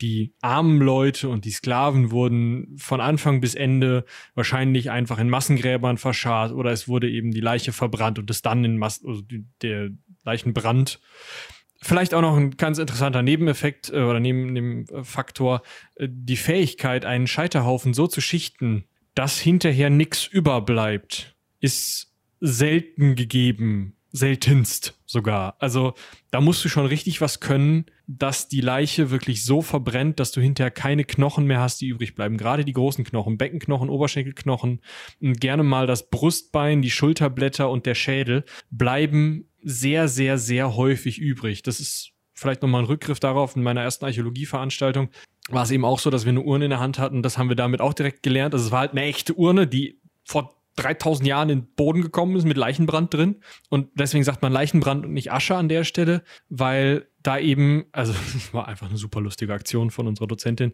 Sie hat die halt rumgegeben und sagte, reingucken, auch mal eine Nase nehmen, aber nicht verraten, was es ist. Und dadurch ging das Ding halt rum und alle guckten so rein und es grinste halt jemand zurück. Und das war einfach witzig. Also gerade für, für die Leute, die halt damit nicht sofort gerechnet haben, weil man muss sich einfach, wenn man Archäologie betreibt, daran gewöhnen, dass man auch Überreste von Menschen finden wird und eben auch in römischen Urnen wird nicht nur Asche gewesen sein, sondern die Wahrscheinlichkeit ist sogar sehr hoch, dass gerade bei Substanz wie diesem Scheiterhaufen auf einem Grab bauen oder sowas, wenn das keine Profis waren, dass gerade dann sehr viel von der Leiche übrig blieb, beziehungsweise wenn man sich ganz blöd anstellt, dann schmurgelt die nur so ein bisschen und ist dann kross.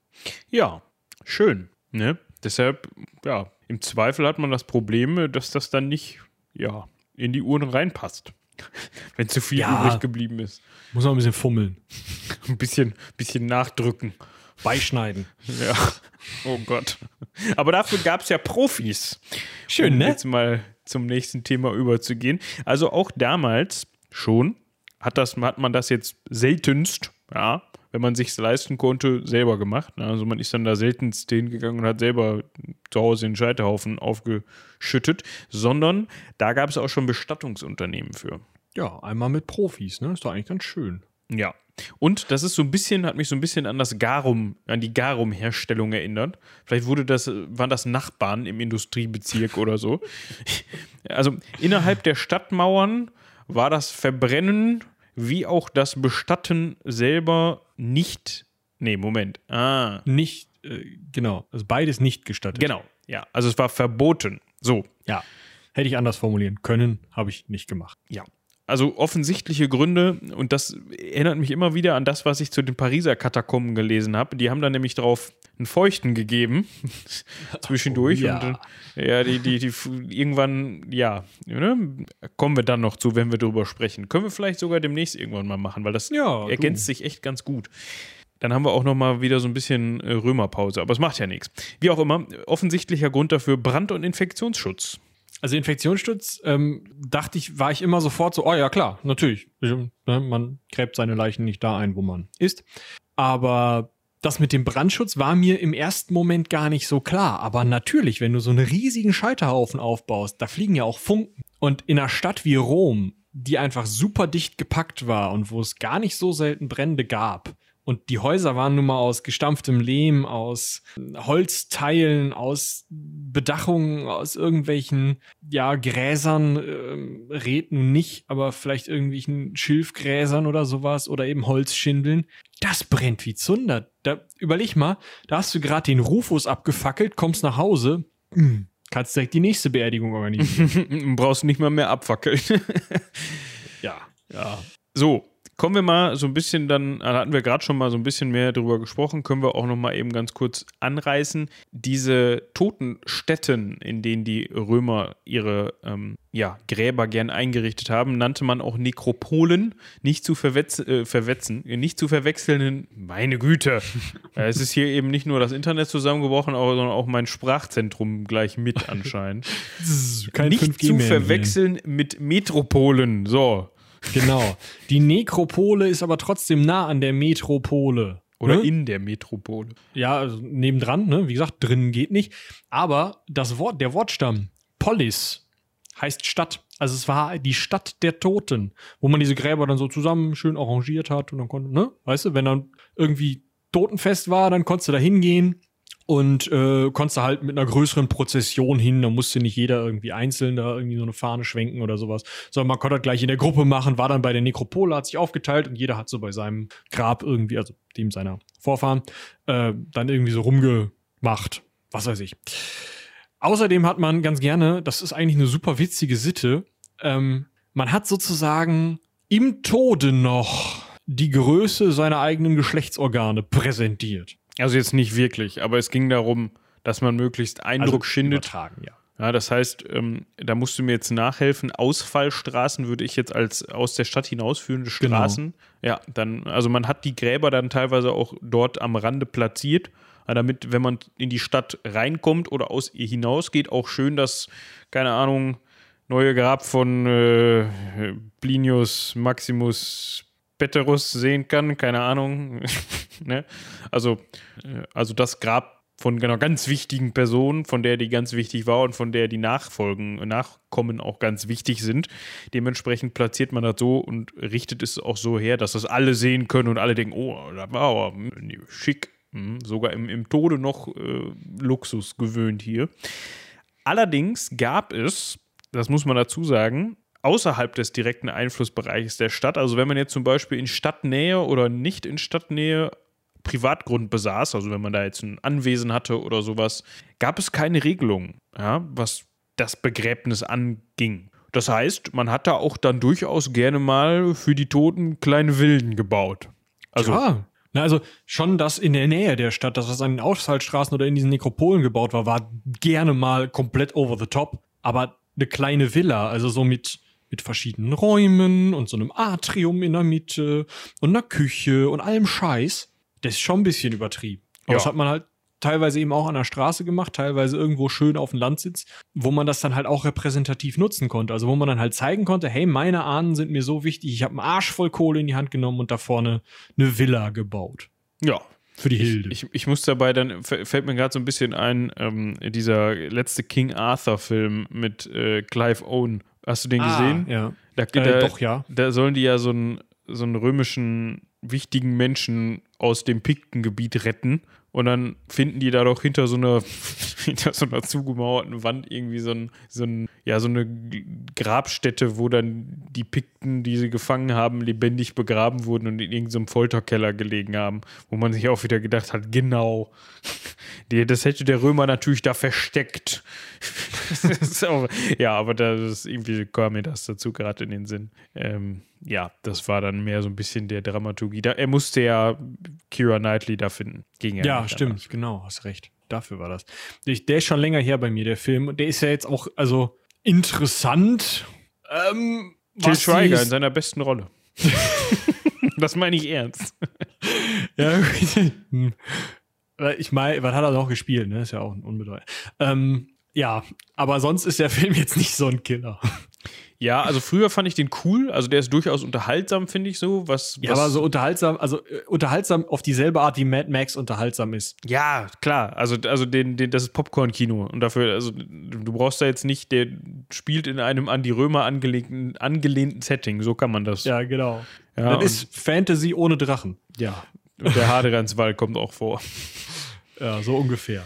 Äh, was wir aber noch, also bevor wir jetzt hier uns im Norden bei den Pikten verlieren, müssen wir uns kurz in den Süden verlieren, denn nach der Eroberung Ägyptens, was ja relativ früh der Fall war, also ähm, die Sache mit Kleopatra und Caesar war ja schon irgendwie um 50 vor, deswegen dauert das auch noch ein bisschen, bis wir da hinkommen, äh, war es immer mal wieder, gab es immer so wieder so, so Trends. Also im Allgemeinen gab es Trends in dieser Begräbnisritualsveranstaltung, also mal nur ein Stein, ähm, mal Häuser, mal Urnen in Häusern zu mehreren, mal jeder ein eigenes Haus.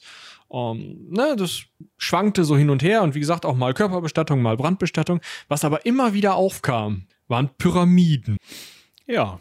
Gab es dann da auch so Mustergrabvillen, wie man das heute von Weißt du, da stelle ich mir so einen, kleinen, so einen kleinen Betrieb vor und der hat dann auf seinem Gelände so ein paar, so ein paar Musterpyramiden und so kleine Mustervillen und sowas in allen Preiskategorien, wo du dann so reingehen kannst und sagen kannst, ja, das hätte ich gerne genau so, aber bitte im Boden noch ein bisschen anders. Der ist mir zu dunkel. Ja, oder dann sagst du, oh, ich hätte gern das Vorführgrab. Krieg ich da 20% ja. Rabatt. da sind aber die letzten zehn Jahre schon einige Leute durchgescheucht worden. Also es könnte sein, dass dein Nachbar hier auch schon mal drin war und dann das Grab von deinem Opa kennt oder so. Oh. Ja.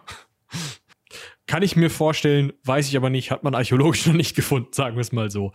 Ähm, kommen wir jetzt vielleicht noch mal so ein bisschen zurück zu, zu dem sozialen Aspekt. Also weniger zu diesem Tete, hier bin ich, hallo.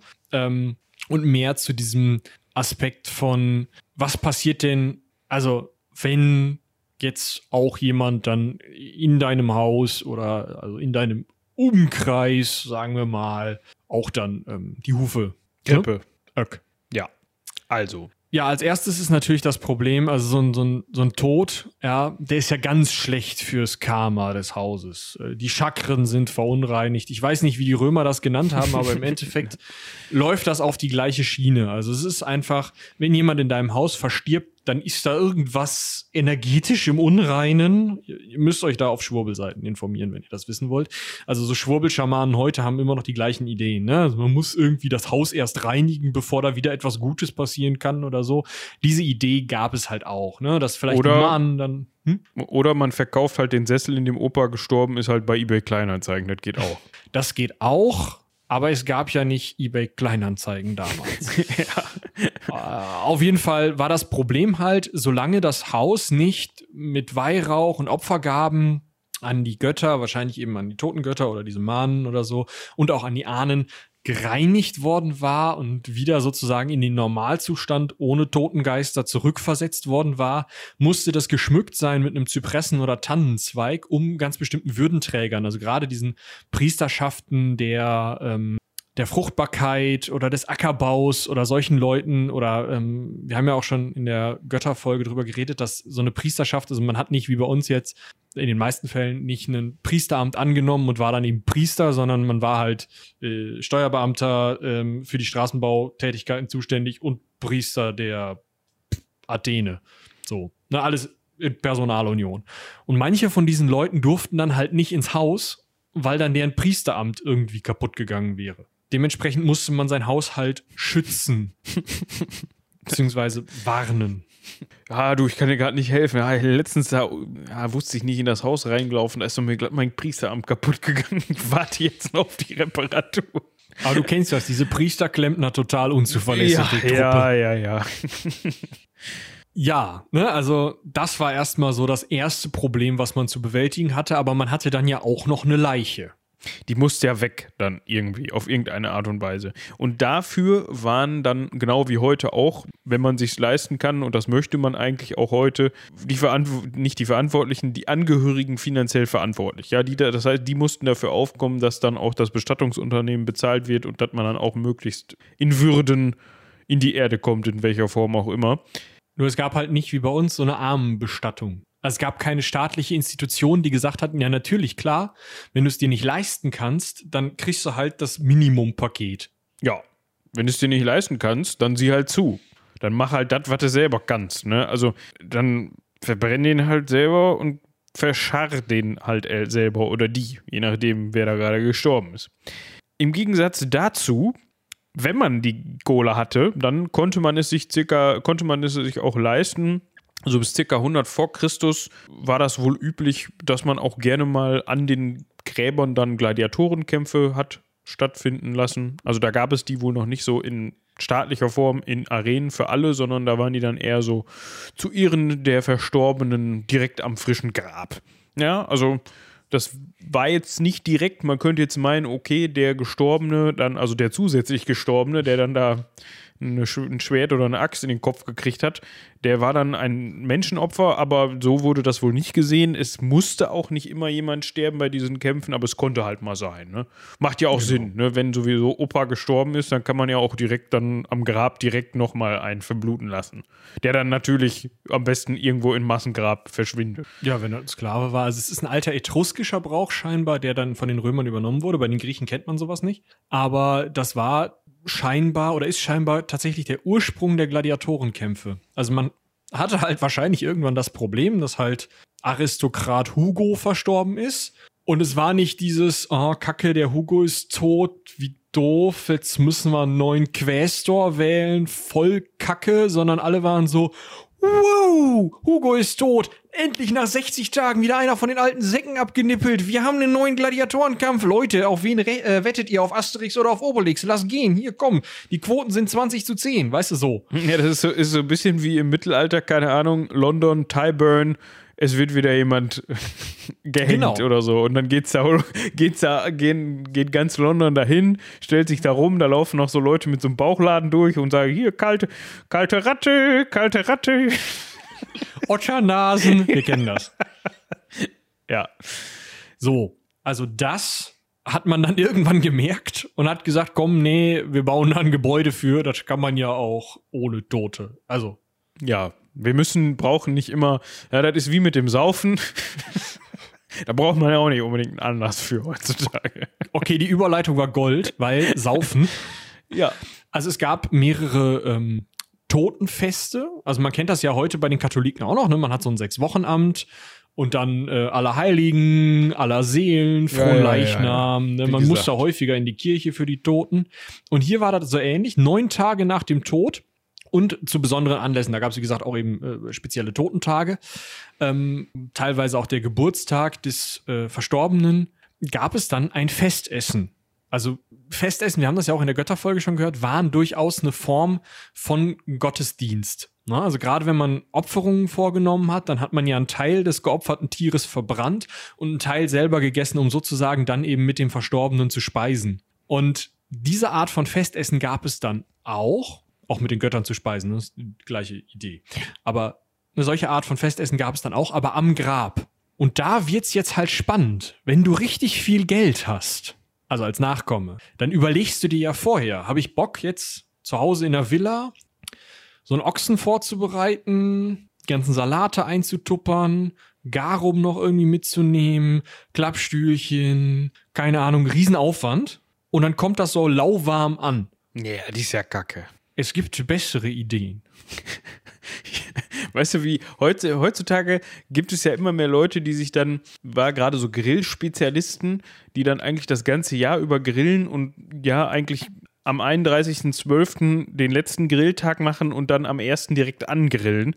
Und solche Leute, die bauen sich dann ja in ihre Gärten gerne so, so Zweitküchen. So, so Barbecue-Außenküchen, so stelle ich mir das so ein bisschen vor. Und das hat man dann halt auch an diesen Grabstellen gemacht. Ja, da gab es dann Speiseräume, Kochstellen, Brunnen, ja, natürlich auch einen passenden Altar gleich dann mit dabei. Ich meine, gut, andersrum kann man sich auch denken, wenn man da ganze Villen und Pyramiden hinkloppt, dann kannst du da auch eben eine Küche reinbauen, wo du dann mal eben das Totenmahl vorbereiten kannst. Ja. Und dann kannst du das schön auf den Altar legen und kann ja da auch mitessen. Und ähm, das finde ich, also, es ist ja eine Sache, eine Küche zu bauen, Gut, der, das mit dem Brunnen halte ich für eine doofe Idee, aber das kann man diskutieren. Altäre und der Sarg bleibt zu. Oder die Urne. Jetzt gab es aber in manchen Gräbern tatsächlich Rohre, die in den Sarg oder in die Urne führten, wo man dann sein Trankopfer, also den ersten Schluck Wein aus dem Becher uh, oder so, reinschütten konnte. Hier, Oma, der erste Schluck Mulsum ist für dich. So, und damit sind wir zum einen in der Mulsum-Folge, aber zum anderen könnten wir einen weiteren Sarkophag im Seitenwälzer Hauptquartier im Keller, neben dem von Maria Theresia, wo wir immer noch reinbohren müssen. Ach ja, den haben wir ja da stehen, ne? und diesem anderen von Formosus, den die uns da unter der Hand. der vom LKW gefallen ist. Das hat dem Formosus aber nichts mehr ausgemacht. Da war sowieso nichts mehr zu retten. Wir verweisen Ja. auf Folge 137, die mit dem Namen auf der Anklang Anklagebank schimmern. Da ist Name eigentlich Programm. Ja, eine traumhafte Folge. Ich liebe sie sehr. Ähm, genau, also da könnte man jetzt noch mal so einen Sarg mit so einem Toten in Wein oder Ja. Mulsum. Das muss doch aus diesem. Rohr auch gestunken haben, oder nicht? Ey. Wie die Sau. Ich habe ich, ich hab jetzt, ich habe, oh, das ist richtig fies jetzt, aber das, ist, das machen wir ja hier so. Ich stelle mir das so ein bisschen so vor mit diesem süßen Wein, den man dann da reingibt. Weißt du, wenn du, bei manchen Supermärkten ist das so, wenn du da mal so eine Nase oder so ein Windchen aus dem PET-Einwegautomaten rauskommt und du diese ganzen Süßgetränke, die alle schon so am Schimmeln sind, da riechst. Weil man, manchmal ist das so, wenn die nicht Ja, ich habe solche Automaten an der Tankstelle sauber gemacht. Das riecht richtig widerlich. So stelle ich mir das vor, nur in Ja, schlimmer. ja, kommt, kommt hin, glaube ich. Scheiße. Noch so ein altes Schnitzelchen drin. Oh, nee. Das muss eine Suppe gegeben haben. Und das geht ja auch nicht mit dem Siphon. Weißt du? Vorne, vorne ist, so ein, ist so, ein, so ein Siebchen dran an dem Rohr, weißt du? Wo so das durchgesch... Ach komm, den Pudding kann man da auch durchlöffeln, wenn man will. Bäh. Oh Gott, Oh. ey. Ah. Ja, also ihr könnt euch vorstellen, das kann interessant gerochen haben in diesen Nekropolen. Vielleicht sollte man das wirklich einfach neben der Garum-Herstellungsgeschichte machen. Dann riecht echt man so. das nicht so. So. Aber wir sind ja eigentlich immer noch bei diesem Problem. Opa ist tot und liegt in diesem jetzt mit Tannenzweig gekennzeichneten Haus. Ja, also die Priesterweihe Ehre kann schon mal nicht mehr kaputt gehen, weil man hat ja mit Tannennadeln alles abgefeudelt da. Jetzt gibt es aber noch ein Amt, nee, eine, eine Profession, die aus dem Ganzen entstanden ist. Ähm, und die nannte man früher Klageweiber. So, ich möchte das jetzt, also ne, Disclaimer an dieser Stelle, das ist nun mal der überlieferte Begriff oder so, wie, wie man das Ganze genannt hat. Das hat natürlich, natürlich nichts damit zu tun ähm, mit unserer, ja, wir wollen hier niemanden diskriminieren durch diese ähm, Die Begrifflichkeit. sogenannten äh, Präfike. Und sie wurden eben also auch durchaus abfällig als Klageweiber äh, beschrieben. Das hat einen Grund. Also das rituelle Wehgeschrei, was also in dem Moment, Opa sitzt auf seinem Schaukelstühlchen, öck. so, ja. war eigentlich die Idee, alle Frauen des Hauses, warum auch immer, alle Frauen des Hauses in den Raum rein, schlagen sich auf die Brust, raufen sich die Haare, zerkratzen sich die Wangen und schreien ein Klagegeschrei, ein rituelles Wehgeschrei. So ein bisschen wie die Klingonen bei Star Trek, wenn einer stirbt. Das kann man jetzt als Angehörige machen. Man kann aber auch ähm, bezahlen. Die Präfikie. Präfike, so, nicht so o, Nicht mit ein einem I. I. Präfike. Genau. Also die Klageweiber kann man auch bezahlen, die sich da äh, professionalisiert haben und die man dann anrufen kann und sagen kann, ich hätte hier mal wieder was zu klagen. Und dann kommen die vorbei und die können das wie sonst was. Ja, die heulen dann. Ist auch einfach, also, ist ja auch ein Scheißjob, ne? Immer schlechte Laune. Ständig die Wangen zerkratzt. Auf der anderen Seite brauchst du dann eigentlich keine Visitenkarte mehr, weil jeder gleich sieht, was du professionell kannst. Und hört. So, also. Ob es dann auch sowas gegeben hat wie, du sag mal, äh, Peter, ich war hier letztens auf deiner, auf der Beerdigung von deinem Opa. Äh, die, die äh, Präfike, die waren aber gut. Hast du mal eine Karte für mich, wo ich brauche auch welche? Ja, natürlich. ja, Selbstverständlich. natürlich. So, also, die Klageweiber sind an Ort und Stelle Klagen und Weibern. So, ja, das ist in Mache. Jetzt, also anrufen ist immer so eine Sache, du schickst also einen Sklaven. Ne? Also wir gehen an dieser Stelle natürlich wieder von einem sehr, sehr reichen Haushalt aus, weil ähm, sonst musste man das privat oder schwarz unter der Hand machen mit den Klageweibern. Die Schwarzarbeiter. Günst- günstige Quote bei den Klageweiber. Klageweibern, die boomte in Rom. Ah, schlimm. Ja. Äh, also, dann hat man weitere Profis, also in, einen Sklaven zu weiteren Profis. Vielleicht hatten die Klageweiber da jetzt auch irgendwie so einen Kontrakt, waren Subunternehmerinnen oder so. Weiß man immer nicht. Aber zu anderen Leuten, die halt du dann zuständig. Du, die waren dann bei der Klageweiber-Vermittlungsstelle angestellt. Ja, oder sie hatten halt äh, Zusammenarbeit mit einem Bestattungsunternehmen. Ne? Das wäre ja auch total sinnvoll. Weißt Ja. du, du musst zu den Klageweibern eh hin, die sagen, ja, Kratz, Schlag, Rauf, Schrei. Da meinst Wir haben meinst du, übrigens hier Rufus, der kann das mit dem Waschen ankleiden, Münze auf die Zunge. Äh, unter die Zunge. Ja, die, die Bestattungsunternehmen die haben wahrscheinlich so Komplettpakete angeboten. Ja, Da kommt da eine Mitarbeiterin von uns vorbei einmal Mac Bestattung. im Happy Meal. Scheiße. Oh Mann, es, es tut mir leid. Es tut mir leid. Aber manchmal können wir nicht anders. Traumhaft. So, also Opa ist jetzt sauber, Und ordentlich beklagt. ordentlich beklagt und bekleidet, hat eine Münze auf oder unter der Zunge, wahrscheinlich unter der Zunge und ich habe mich nur vertippt. Mm, Jetzt legen wir den erstmal schön. Ne? Ihr kennt ja römische Villen, sind ja immer so ein, so ein Quadrat und in der Mitte ist das Atrium, also ohne Dach. Da legen wir den erstmal hin, falls sich noch wer verabschieden muss. Ja, aber auch nicht, also, ne, das kann man jetzt machen. Wenn, wenn man damit durch ist, gibt es mehr Klageweiber? das gehört immer, also die, ich stelle mir das eigentlich so vor, dass sie das Ganze durchgehend begleitet haben. Ja, Bis ja, Opa genau. unter der Erde war oder in der Urne oder was. Ja, nachts halt vielleicht, wenn du pennen willst. Ja. Und wenn man dann ganz viel Kohle hatte, wovon wir jetzt ausgehen, hat mich ja eben schon gesagt, dann konnte man noch einen Leichenzug veranstalten. Ja, das ist dann genauso, wie man sich das vorstellt, so ein bisschen wie beim Schützenverein. Ne? Vorne.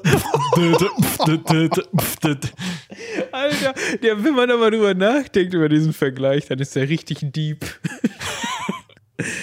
ja, wir wollen hier. wir Auch dann- Mitglieder von Schützenvereinen werden von uns genauso gewertschätzt als Ja. Mitglieder der Gewer Gesellschaft. Ja, ich habe nur gerade gerade drüber nachgedacht, wenn man von einem Leichenzug. Nein, das ist jetzt wirklich makaber. Ah, Also, vorneweg. Also, wir haben einen Leichenzug, ja. Also, wir müssen erstmal vielleicht sagen, Wir klar, sind ein Wissenschaftspodcast, möchte ich an dieser Stelle nochmal erwähnen. Ich war doch schon wieder mitten in der vergessen Erklärung. Ja, aber das ist das. Beömmel dich doch in Ruhe. Ja, ich mute mich zum Beömmeln. Ja, oder stell irgendwen an, der das professionell macht. Vielleicht sollte ich mich mal professionalisieren. Das könntest du, ähm, wäre im Allgemeinen häufig, ja. Ja. Meine Güte.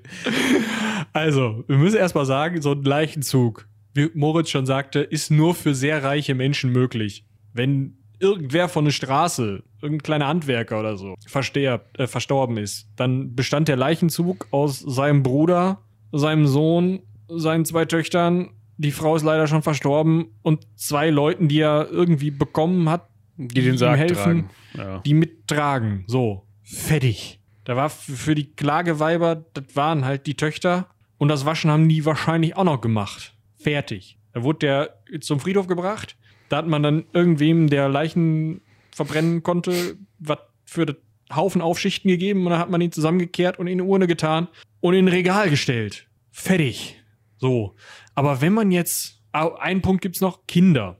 Kinder wurden normalerweise nicht im Leichenzug bestattet. Das mag bei so jemandem wie Cäsars Sohn Cäsarion anders gewesen sein, aber ähm, eigentlich wurden Kinder nachts in aller Stille zur Bestattung gebracht. Die sollten keinen so einen großen Zug haben. Wir haben ja auch schon gehört, dass die einen anderen, ähm, einen anderen Status in der Totenwelt hatten.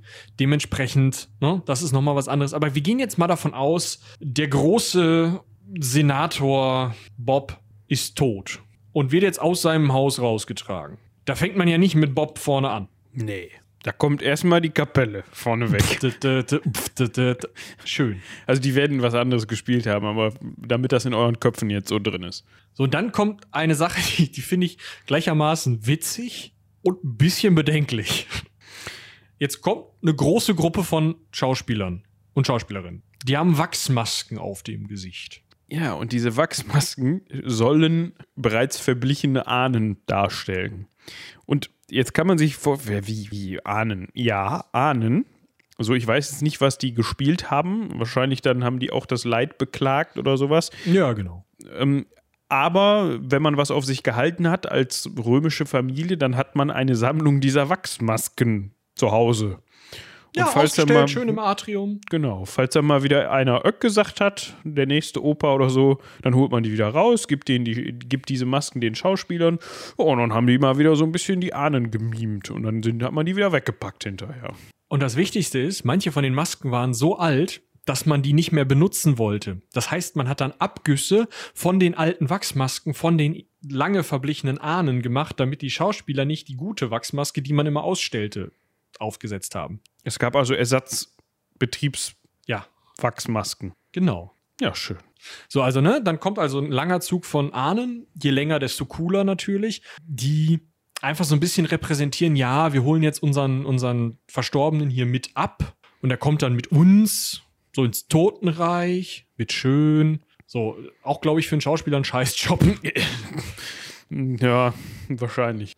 So, dann kam irgendwie auch der Tote. Und zwar hat man aus Wachs eine ganze Statue, wahrscheinlich hat man da das Gesicht hinterher abgesäbelt für die Maske, des Toten oder der Toten hergestellt. Und die lag dann so, so wie man das in Filmen immer kennt, wenn die Römer so essen. So auf einem Arm gechillt auf dem Sarg. Guckte so in eine Gegend. Ja, Und darunter hat man dann die Leiche versteckt. Also irgendwie in der Kiste oder so. Und dann kam so ein bisschen Familie und dann ähm, Moritz dein Einsatz. ja, dann kam die Klageweibe. Ja, also es wurde viel geschrien wohl. Ähm, ja, und dieser ganze, dieser ganze Zug wurde relativ lang natürlich. Je länger, desto besser, kann man sich ja vorstellen. Je mehr ihn beklagten, den Toten oder die Tote, desto Umso wichtiger. besser. Ne? Je mehr Musik, desto wichtiger. Je mehr Ahnen, desto wichtiger. Also immer, men, ordentlich, mehr, größer, dicker, alles geil. So. Und dann ist man eben hingegangen, da hatte man natürlich noch eine geile Grabstätte, ist dahin, hat die Person verbrannt oder halt nicht, in den Sarkophag gelegt oder in die Urne hingestellt. Dann hat man da erstmal schön, man hatte ja eine Küche, hat da erstmal schön gegessen, ist wieder nach Hause, neun Tage Trauerkleidung getragen, wieder hin, noch ein Essen und dann durfte man wieder zum allgemeinen Tagesrhythmus übergehen. Ja, Schön, oder? schön. Ne? Das ist natürlich die Begräbnissituation in Luxus. Das haben, aber die andere haben wir eben schon in aller Kürze beschrieben. Da war dann halt nicht viel mit Klagen. Ja. Das hat man dann selber gemacht und man hat auch selbst die Schippe bedient. Ob da wohl irgendwelche reichen Leute so an der Straße gestanden haben, so, das sind ja sind ja, sie haben nicht einen Klageweib dabei. Ich bitte euch. Weiß ich nicht. Gut, aber um das nochmal eben so einzuwerfen. Ich wollte, ich wollte es vor der Folge nicht sagen, aber ich habe eigentlich gedacht, als ich so die vorbereiteten Folien hier gesehen habe, ja, ja, könnte jetzt auch mal unter einer Stunde bleiben. Aber ich glaube, man kann uns auch eine chinesische Bedienungsanleitung von irgendwas hinlegen und wir kriegen es auch davon äh, dahin eine anderthalb Stunden Folge von zu machen. Also es ist ja sowas von unserer Zeit inzwischen, ne? So Ja. Zwischen ein und, einer Stunde 15 Minuten und einer Stunde 45 Minuten. Also irgendwie ist das gut drin. Aber das ist ja nur gut, weil dann ist es bei unseren Zuhörern und Zuhörerinnen auch genauso drin. Ja. So, nämlich. Als kleiner Rausschmeißer, mehr oder weniger kleiner Rausschmeißer, können wir jetzt mal eben weggehen von der ganzen zeremoniellen Geschichte, wie man die Leute denn unter die Erde gebracht hat und nochmal eben kurz darauf eingehen, warum die Leute überhaupt unter die Erde mussten. Also warum ist man überhaupt gestorben, wenn man nicht alt war in Rom? Und Achso, ich wollte gerade sagen, ja, sie sind äh, tot gestorben. Dankeschön fürs Zuhören. Auf Wiedersehen. Aber äh, ja. Ja, so ein bisschen mehr kann man dazu sagen, ist vielleicht ganz interessant, vor allem, weil wir ja auch hier in unserer Gesellschaft die letzten ein bis zwei Jahre uns auch ein bisschen mehr mit Todesursachen, Statistiken, Letalitätsraten und äh, wann stirbt überhaupt wer. ja Also beschäftigt. beschäftigt, haben, genau. Ich musste gerade kurz überlegen, wie ich den Satz angefangen habe, aber gut. So. Ähm, genau, die häufigste Todesursache in der Antike, sogar außerhalb von, also ihr habt ja diese ganze Diskussion über an Covid, mit Covid mitbekommen. Also es geht natürlich, ist natürlich immer so, dass auch das Lebensalter durchaus eine Todesursache ist und gerade wenn wir ans Thema äh, Krankheiten, Naturkatastrophen, die ganze Veranstaltung kommen, je, lang, je älter du bist, desto langsamer kannst du rennen, desto wahrscheinlicher stirbst du bei sowas. Je älter du bist, desto schwächer ist dein Immunsystem, desto wahrscheinlicher stirbst du bei sowas. So, ne? Also das nehmen wir mal außen vor. Alter nehmen wir also eigentlich erstmal raus. Und wahrscheinlich ist da auch ein Altersaspekt mit drin. Die häufigste Todesursache in der Antike, sagen zumindest Historiker, das gilt jetzt nicht unbedingt für die Stadt Rom selber, sondern eher für die gesamte, für das gesamte Römische Reich, war Gewalteinwirkung im Krieg oder durch Kriminelle. Oft Kriminelle, Ja, also das muss man dazu sagen, da es eigentlich nicht üblich war, dass man Privatwaffen besessen hat. Also das mag zwar vielleicht mal bei irgendeinem germanischen Stamm definitiv, ja, aber jetzt sagen wir mal in Rom selbst war das jetzt eher selten, dass du da mit einem gegürteten Schwert durch die Gegend gelaufen bist. Deshalb, wenn du von irgendwem durch Waffengewalt auf den Kopf bekommen hast und dabei verstorben bist, dann waren das oft kriminelle Straßenräuber, was weiß ich, hast dich in der falschen Stadtgegend rumgetrieben, nachts oder so, wie man sich hast dazu irgendwie vorstellt. einen Handel abgeschlossen, irgendwas nicht bezahlt. Könnt ihr euch ja alles vorstellen, Attentate. Und natürlich auch einfach, äh, muss man ja auch ganz klar so sehen, wenn so eine Germanenbande über ein Limes gehupft kommt, äh, da bleiben Leute auf der Strecke. Ja. Ne? Also bis die Legion da ist und die aufhält, da wird mal ein Dorf geplündert. Da wird natürlich in den Quellen nicht so groß drüber geredet, weil pff, was ist schon ein Dorf für einen Stadthalter? Aber das ist einfach eine der Todesursachen schlechthin. Ja, und auch die Kriege generell selbst. Also da kann man ja die Soldaten Natürlich. mit einbeziehen. Also wenn du mal, wenn dann so eine Schlacht mit ein paar tausend Teilnehmern auf beiden Seiten stattfindet und dann an ein oder äh, an einem oder zwei Tage da ein paar hundert Leute oder sogar mehr hops gehen, dann ist das statistisch gesehen natürlich ein ziemlicher Einschlag. So. Die zweite Problematik waren Krankheiten. Also die zweithäufigste Todesursache waren Krankheiten. Gar nicht so sehr sowas wie eine, ähm, keine Ahnung, eine entzündete Wunde oder sowas. Sowas ist gar nicht so oft vorgekommen, sondern es geht tatsächlich wirklich eher so um, um richtige Krankheiten. So eine amtliche Grippe mit Lungenentzündung. Ja. Das Ah. war nämlich so der Punkt. Verletzungen, da waren die gut drin, die Ärzte, die damaligen römischen Ärzte. Ja, also, ne, Michi hatte das recherchiert. Selbst so solche Sachen wie Hirnblutungen oder sowas konnten die teilweise behandeln. Infektionskrankheiten, Viruserkrankungen, Krankheiten, blub, äh, Seuchentört, nein. Da fehlten Man halt einfach die Medikamente auch für, ne? die Medikamente und man wusste in häufig, in vielen Fällen auch einfach nicht, was genau es jetzt war. Also du konntest halt ein Fieber nicht vom anderen unterscheiden. Deswegen weiß man zum Beispiel, das haben wir in Folge 159, vorletzte Folge bei ähm, Marc Aurel, Ja. war's Aurel, Ja. besprochen. Mit der, mit der und Pest. Commodus. Ne? Genau, da spricht man ja auch von der Pest, aber es war nicht, nicht, wahrscheinlich nicht mal die Beulenpest, sondern vielleicht auch eine Pockenepidemie oder eine Malaria-Epidemie. Es könnte auch Typhus oder von Tieren übertragener Milzbrand gewesen sein. Man weiß es einfach. Das ist ein wichtiger Punkt. Man, die damaligen Ärzte waren so schlecht darin, diese Krankheiten zu erkennen und dementsprechend natürlich auch noch mal schlechter darin, sie zu behandeln, dass bis heute gar nicht überliefert ist, welche Krankheit die Leute denn überhaupt umgebracht hat. Sondern wenn man rausfinden will, welche Krankheit irgendwen umgebracht hat, muss man heute die Knochen finden und in den Knochen noch irgendwie intakte Zellen und an denen eine DNA-Analyse machen, die dann möglicherweise Virusinfektionen irgendwie hm, ja, an, ans Tageslicht bringt. Also Da eine kannst du Krankheit- wahrscheinlich auch genauso gut den Bernstein mit der Mücke drin finden, wo, wo die Ja, genau. Saurier-DNA im Arsch noch sitzt. Genau so. Also die ähm, Vorgehensweise ist ähnlich. Ähm, das ist also eine der häufigsten Todesursachen mit, wenn du nicht von irgendwem totgehauen wurdest, hast du wahrscheinlich eine Grippe bekommen. Oder was ähnliches. Klar, auch eine entzündete Wunde ist im Zweifel tödlich, aber da kommen wir gleich nochmal zu. Entzündete Wunden sind durchaus behandelbar. Häufigste Ursache Nummer drei, ähm, Pompeji. Also jetzt nicht, dass alle in Pompeji gestorben wären, aber Für die ganze Antike war Pompeji äh, häufigste Ursache 3. Das heißt, häufigste Ursache 3, genau. Wenn du nach Pompeji gegangen bist, das ist ganz egal, ob da ein Vulkan explodiert ist, ausgebrochen ist oder nicht. Ah, dann, äh, das war so Öck. Usus. Öck, weg. Wie Nein, über den Jordan, einfach nach Pompeji. ja. Die, äh, da gab es ja auch die Direktverbindung. Die Jordan-Pompeji-Linie. Wer kennt sie nicht? Autsch. Nein, die Rede ist natürlich von Naturkatastrophen im Allgemeinen. Dürre, Wetter, Steinschlag, Schnee, Hunger, Wind. Gegend. Gegend. Was, was euch einfällt. Alle Möglichkeiten, sich in der Natur kompetent umzubringen oder durch die Natur nicht alles zu bekommen, was man zum Leben braucht. Zum Beispiel Luft, wenn man von einer Schlammlawine begraben wird. Sturmfluten fällt mir gerade noch ein. Oder hast du das gesagt? Weiß ich nicht, kann sein. Wetter. Ja, Alles. Wetter. Also, ne, Ka- Naturkatastrophen sind halt auch einfach ohne ein, ein äh, Antwortsystem, wie wir es jetzt zum Beispiel durch ein technisches Hilfswerk haben, einfach wesentlich tödlicher. Es gab keine Hubschrauber, um Leute aus irgendwelchen Fluten zu retten. Ne? Ja, oder halt Vorwarn, Frühwarnsysteme durch irgendwelche seismischen Systeme, die dir dann sagen, ja, Erdbeben. Tsunami, Erdbeben hast du nicht gesehen. So gibt's nicht. Ne? Heutzutage wüsste man auch in Pompeji, wo, äh, boah, ich vergesse immer, wie heißt der blöde Vulk Vulkan? Ist das der Vesuv? Vesuv.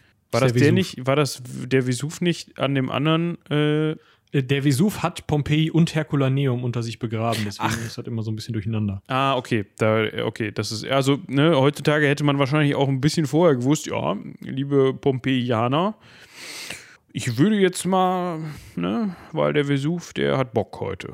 Wüsste man heutzutage wahrscheinlich ein bisschen früher als damals. Zumindest.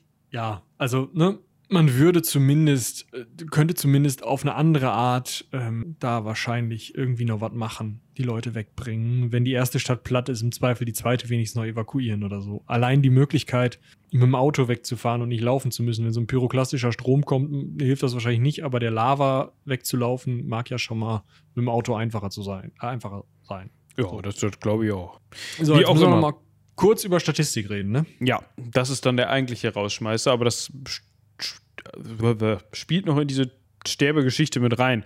Und ähm, das ist auch so ein bisschen das, ähm, finden wir uns wieder, ähm, was ich eben sagte mit Statistiken über ge- dahingestorbene. Jetzt sagt man ja immer so, das kennt man vor allem auch fürs Mittelalter, ja, das Durchschnittsalter ne, ist oft so 30 bis 40 zum Beispiel. Das heißt natürlich selbstverständlich, Dass du dass alle du, mit du 35 gestorben sind. Wirst, ja, genau. Also du wirst, du wirst 29 und dann fängt so eine Uhr an zu ticken und bis Ja. 40 bist du hin. Ja, Und wenn, wenn dein Nachbar 39 geworden ist, dann sieht es schlecht für dich aus.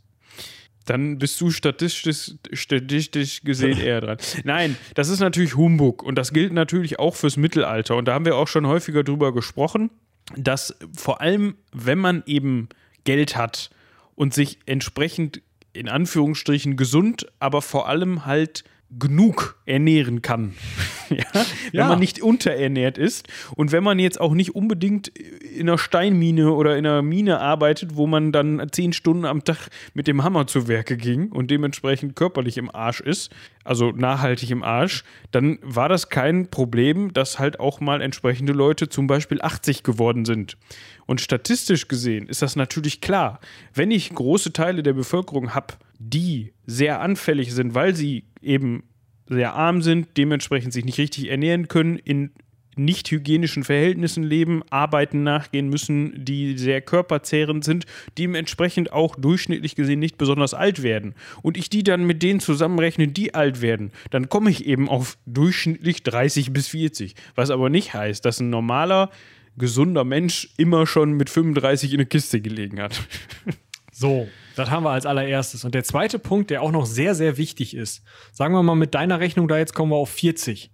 Wenn ich noch runter will auf dieses 30er Durchschnittsalter, dann muss ich eine Sache noch bedenken. Fast alle Krankheiten, die gegen die heute, also Kinderkrankheiten, gegen die heute geimpft werden kann, Masern, Mumps, Röteln, Typhus, Pocken, Polio, also Kinderlähmung, äh, alles, was Spaß macht. So was dich in deinen ersten zehn Lebensjahren einfach umbringt. So. Plus auch einfach die Tatsache, dass viele Säuglinge ihr Säuglingsalter nicht überlebt haben, zieht diese Statistik auch noch mal krass runter. Also es war halt einfach relativ normal, dass ein Drittel oder die Hälfte der Kinder einfach zwischen 0 und 10 Jahren stirbt. Und wenn du das in eine Statistik einrechnest, da können die Leute 80 werden, wie sie wollen. Das halbiert's einfach. Mm, ja. Ne?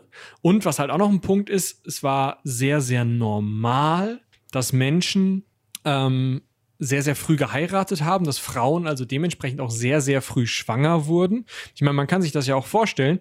Auch heute noch wird ja relativ früh angefangen, sich mit dem jeweilig bevorzugten Geschlechtspartner zusammenzutun und da mal rumzuprobieren. Wenn das jetzt ohne Gummi passiert oder äquivalente Verhütungsmethoden. Verhütungsmethoden, dann kann es dir gerade als Frau eben passieren, dass dein Becken noch nicht so ausgeweitet ist, dass du das Kind zur Welt bringen kannst. Und dann stirbst du einfach mit dem Kind im Kindbett fertig. Und das sind zwei Tode für die Statistik. Die eine Frau ist, also die Frau ist vielleicht 15, 16 und das Kind ist null. Haben wir auch schon wieder die Statistik nach unten gezogen. Das ist jetzt ein Beispiel, was tatsächlich in Herculaneum, also wie Pompeji am Vesuv, ähm, eine verschüttete Stadt, wurde das Beispiel eben genau so gefunden. Also man hat eine, eine Leiche in Pompeji, äh, in Herculaneum gefunden, die schwanger war und hat die eben durch einen Computertomographen geschoben und hat daran eben gesehen, dass die Frau einfach biologisch nicht in der Lage gewesen wäre, dieses Kind zur Welt zu bringen und daran eben einfach verstorben wäre, gleich mit dem Kind zusammen. Also solche Dinge, die heute mit einem Ultraschall und einem Kaiserschnitt relativ leicht zu, zu regeln sind, waren damals eben auch tödlich. Ja, also der, also selbst, selbst wenn du körperlich gesehen die Voraussetzungen dafür erfüllt hast, ein Kind zu kriegen, war das ja gerade zu der Zeit und auch später noch, ähm, viel, viel später noch, einfach eine Geburt auch ein sehr, sehr risikobehaftetes Vorgehen. So. Ne, das, das heißt, du, wenn du Pech gehabt hast, ne, kann, da gibt es ja so viele ähm, Unvorhersehbarkeiten, die passieren können. Das Kind liegt nicht richtig, es liegt falsch rum. Äh, entsprechend innere Blutungen, die du nicht mitbekommst oder die du nicht heilen kannst, dann im Zweifel. Und äh, ja, ne, also das Risiko war ja enorm hoch, auch wenn du jetzt nicht 16 warst und vielleicht noch nicht ganz so, äh, dein Becken noch nicht so ausgebildet war, dass du das Kind dadurch Klar, das bekommst. Ist ein Faktor. Ne? Ja. Also das, das muss man sich auch vor Augen führen, dass sowas natürlich wesentlich tödlicher war, so ironisch es auch eigentlich ist, wenn man Leben schenken möchte, wie heute. Ne? Ja. Ja, aber ansonsten waren Ärzte halt durchaus gut drauf. Ne? So äh, Amputationen, Fleischwunden, das war aus dem Krieg bekannt, da konnte man was tun. Äh, selbst Hirnblutungen hatten wir ja gerade schon angesprochen. Also es gibt ähm, schon aus der Steinzeit, aber eben auch aus römischer Zeit äh, geöffnete und wieder zusammengewachsene Schädel.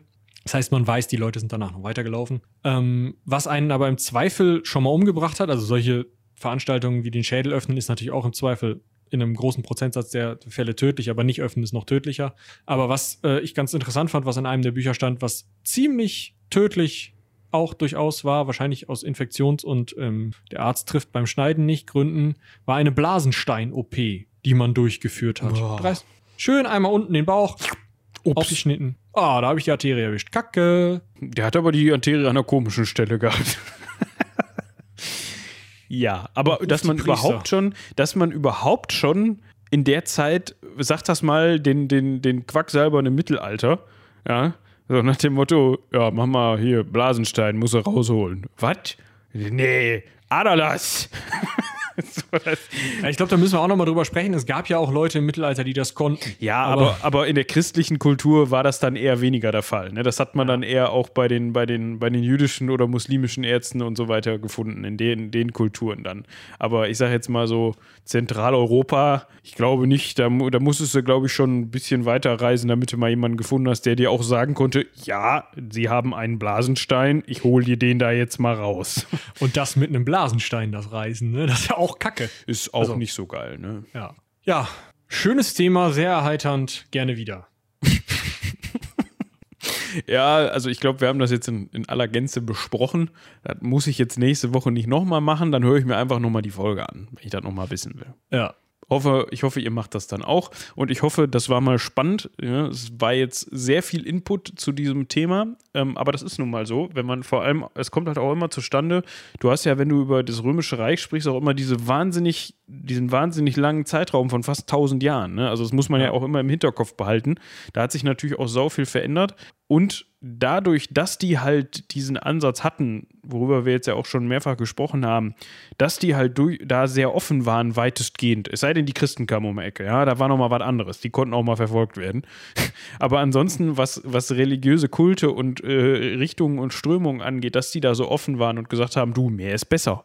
Ja, kann ja nicht schaden. Dementsprechend ist das ja auch fruchtbarer Boden, um sich da möglichst viele Herangehensweisen und Geschichten ähm, bilden zu können, quasi. Na, wenn du jetzt beim Christentum hat sich das sicherlich auch geändert, aber da kannst du im Grunde davon ausgehen, äh, gerade wenn das jetzt katholisch geprägt ist, da ist das relativ ähnlich abgelaufen. Ja, da gab es beim beim Totenschmaus dann halt mal ein bisschen was Besseres auf den Tisch, wenn du mehr Geld hattest. Aber ich glaube kaum, dass dann da mit Klageweibern und Schauspielern irgendein Totenzug durchgeführt worden ist im Mittelalter. Also es gab ja auch im, äh, Totenzüge für, für Kaiser oder sowas gab es ja, ja durchaus, ne? Klar.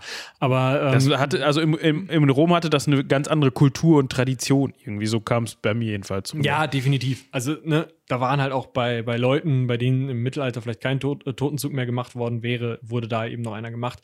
Und was im Mittelalter oder beziehungsweise eigentlich in der christlichen Kultur durchgehend bis heute, wo es ja mit, dem, mit der Verbrennung immer häufiger wird, relativ normal ist, ist eben, dass der Körper bestattet wird. Denn in der Bibel steht ja, dass äh, man selber, also körperlich, Auferstehung des Fleisches, ne? Ja. Also du brauchst was zum Auferstehen. Asche ist scheiße zum Aufstehen. So. um das mal festzuhalten. Gut, wie gesagt, wir hoffen, das hat euch gefallen. Äh, wir können an dieser Stelle nochmal auf unsere anderen Formate hinweisen, so wie wir das immer machen. Bleibt auch beim Heldenpicknick dabei. Ja, das ist immer noch äh, aktuell in Staffel 9. Es müsste sogar jetzt die neue Folge rausgekommen sein. Genau, am Freitag ist die neue Folge rausgekommen. Ähm, und wenn ihr damit durch seid, hört nochmal die, die Genesis-Folge, das Gesetz der Rohn. Ähm, ja, kann ich sehr empfehlen. War ich selber spielend nicht mit dabei, umso besser, dann kann ich auch mal was in, in was reinhören, ohne es schon zu kennen. Ja, also so sehr, sehr cooles Setting, sehr, sehr cooles, ähm, also wie gesagt, das Pen and Paper, die Genesis wurde da ausprobiert. Mhm, genau, sehr das cool. Ist wirklich, also auch ein gutes Spiel, gutes System. Schaut euch mal an, gibt es kostenlos. Deswegen äh, machen wir da auch gerne Werbung für. Ja, ähm, haben wir sonst noch was zu berichten? Äh, Steady haben wir schon erwähnt am Anfang und jetzt auch noch mal. ja, ansonsten würde ich nächste sagen. Nächste Woche ein Kaiser. Nächste Woche ein Kaiser, exakt. Und dann gucken wir mal, wie gesagt, Katakomben von Paris. Hätte ich auch Bock drauf. Ja. Ich habe auch noch eine Neuzeit oder eher nicht, wenn man das so klassisch einteilen möchte, einen Vorschlag, äh, Themenvorschlag aus der neuesten Geschichte, aber das können wir dann gleich nochmal besprechen. Oh. Die müssen ja auch nicht alles wissen hier. Nee, gut. Da würde ich sagen, bleibt uns gewogen. Ja, genau. Und haut rein. Bis zum nächsten Mal. Bis dahin. Tschüss.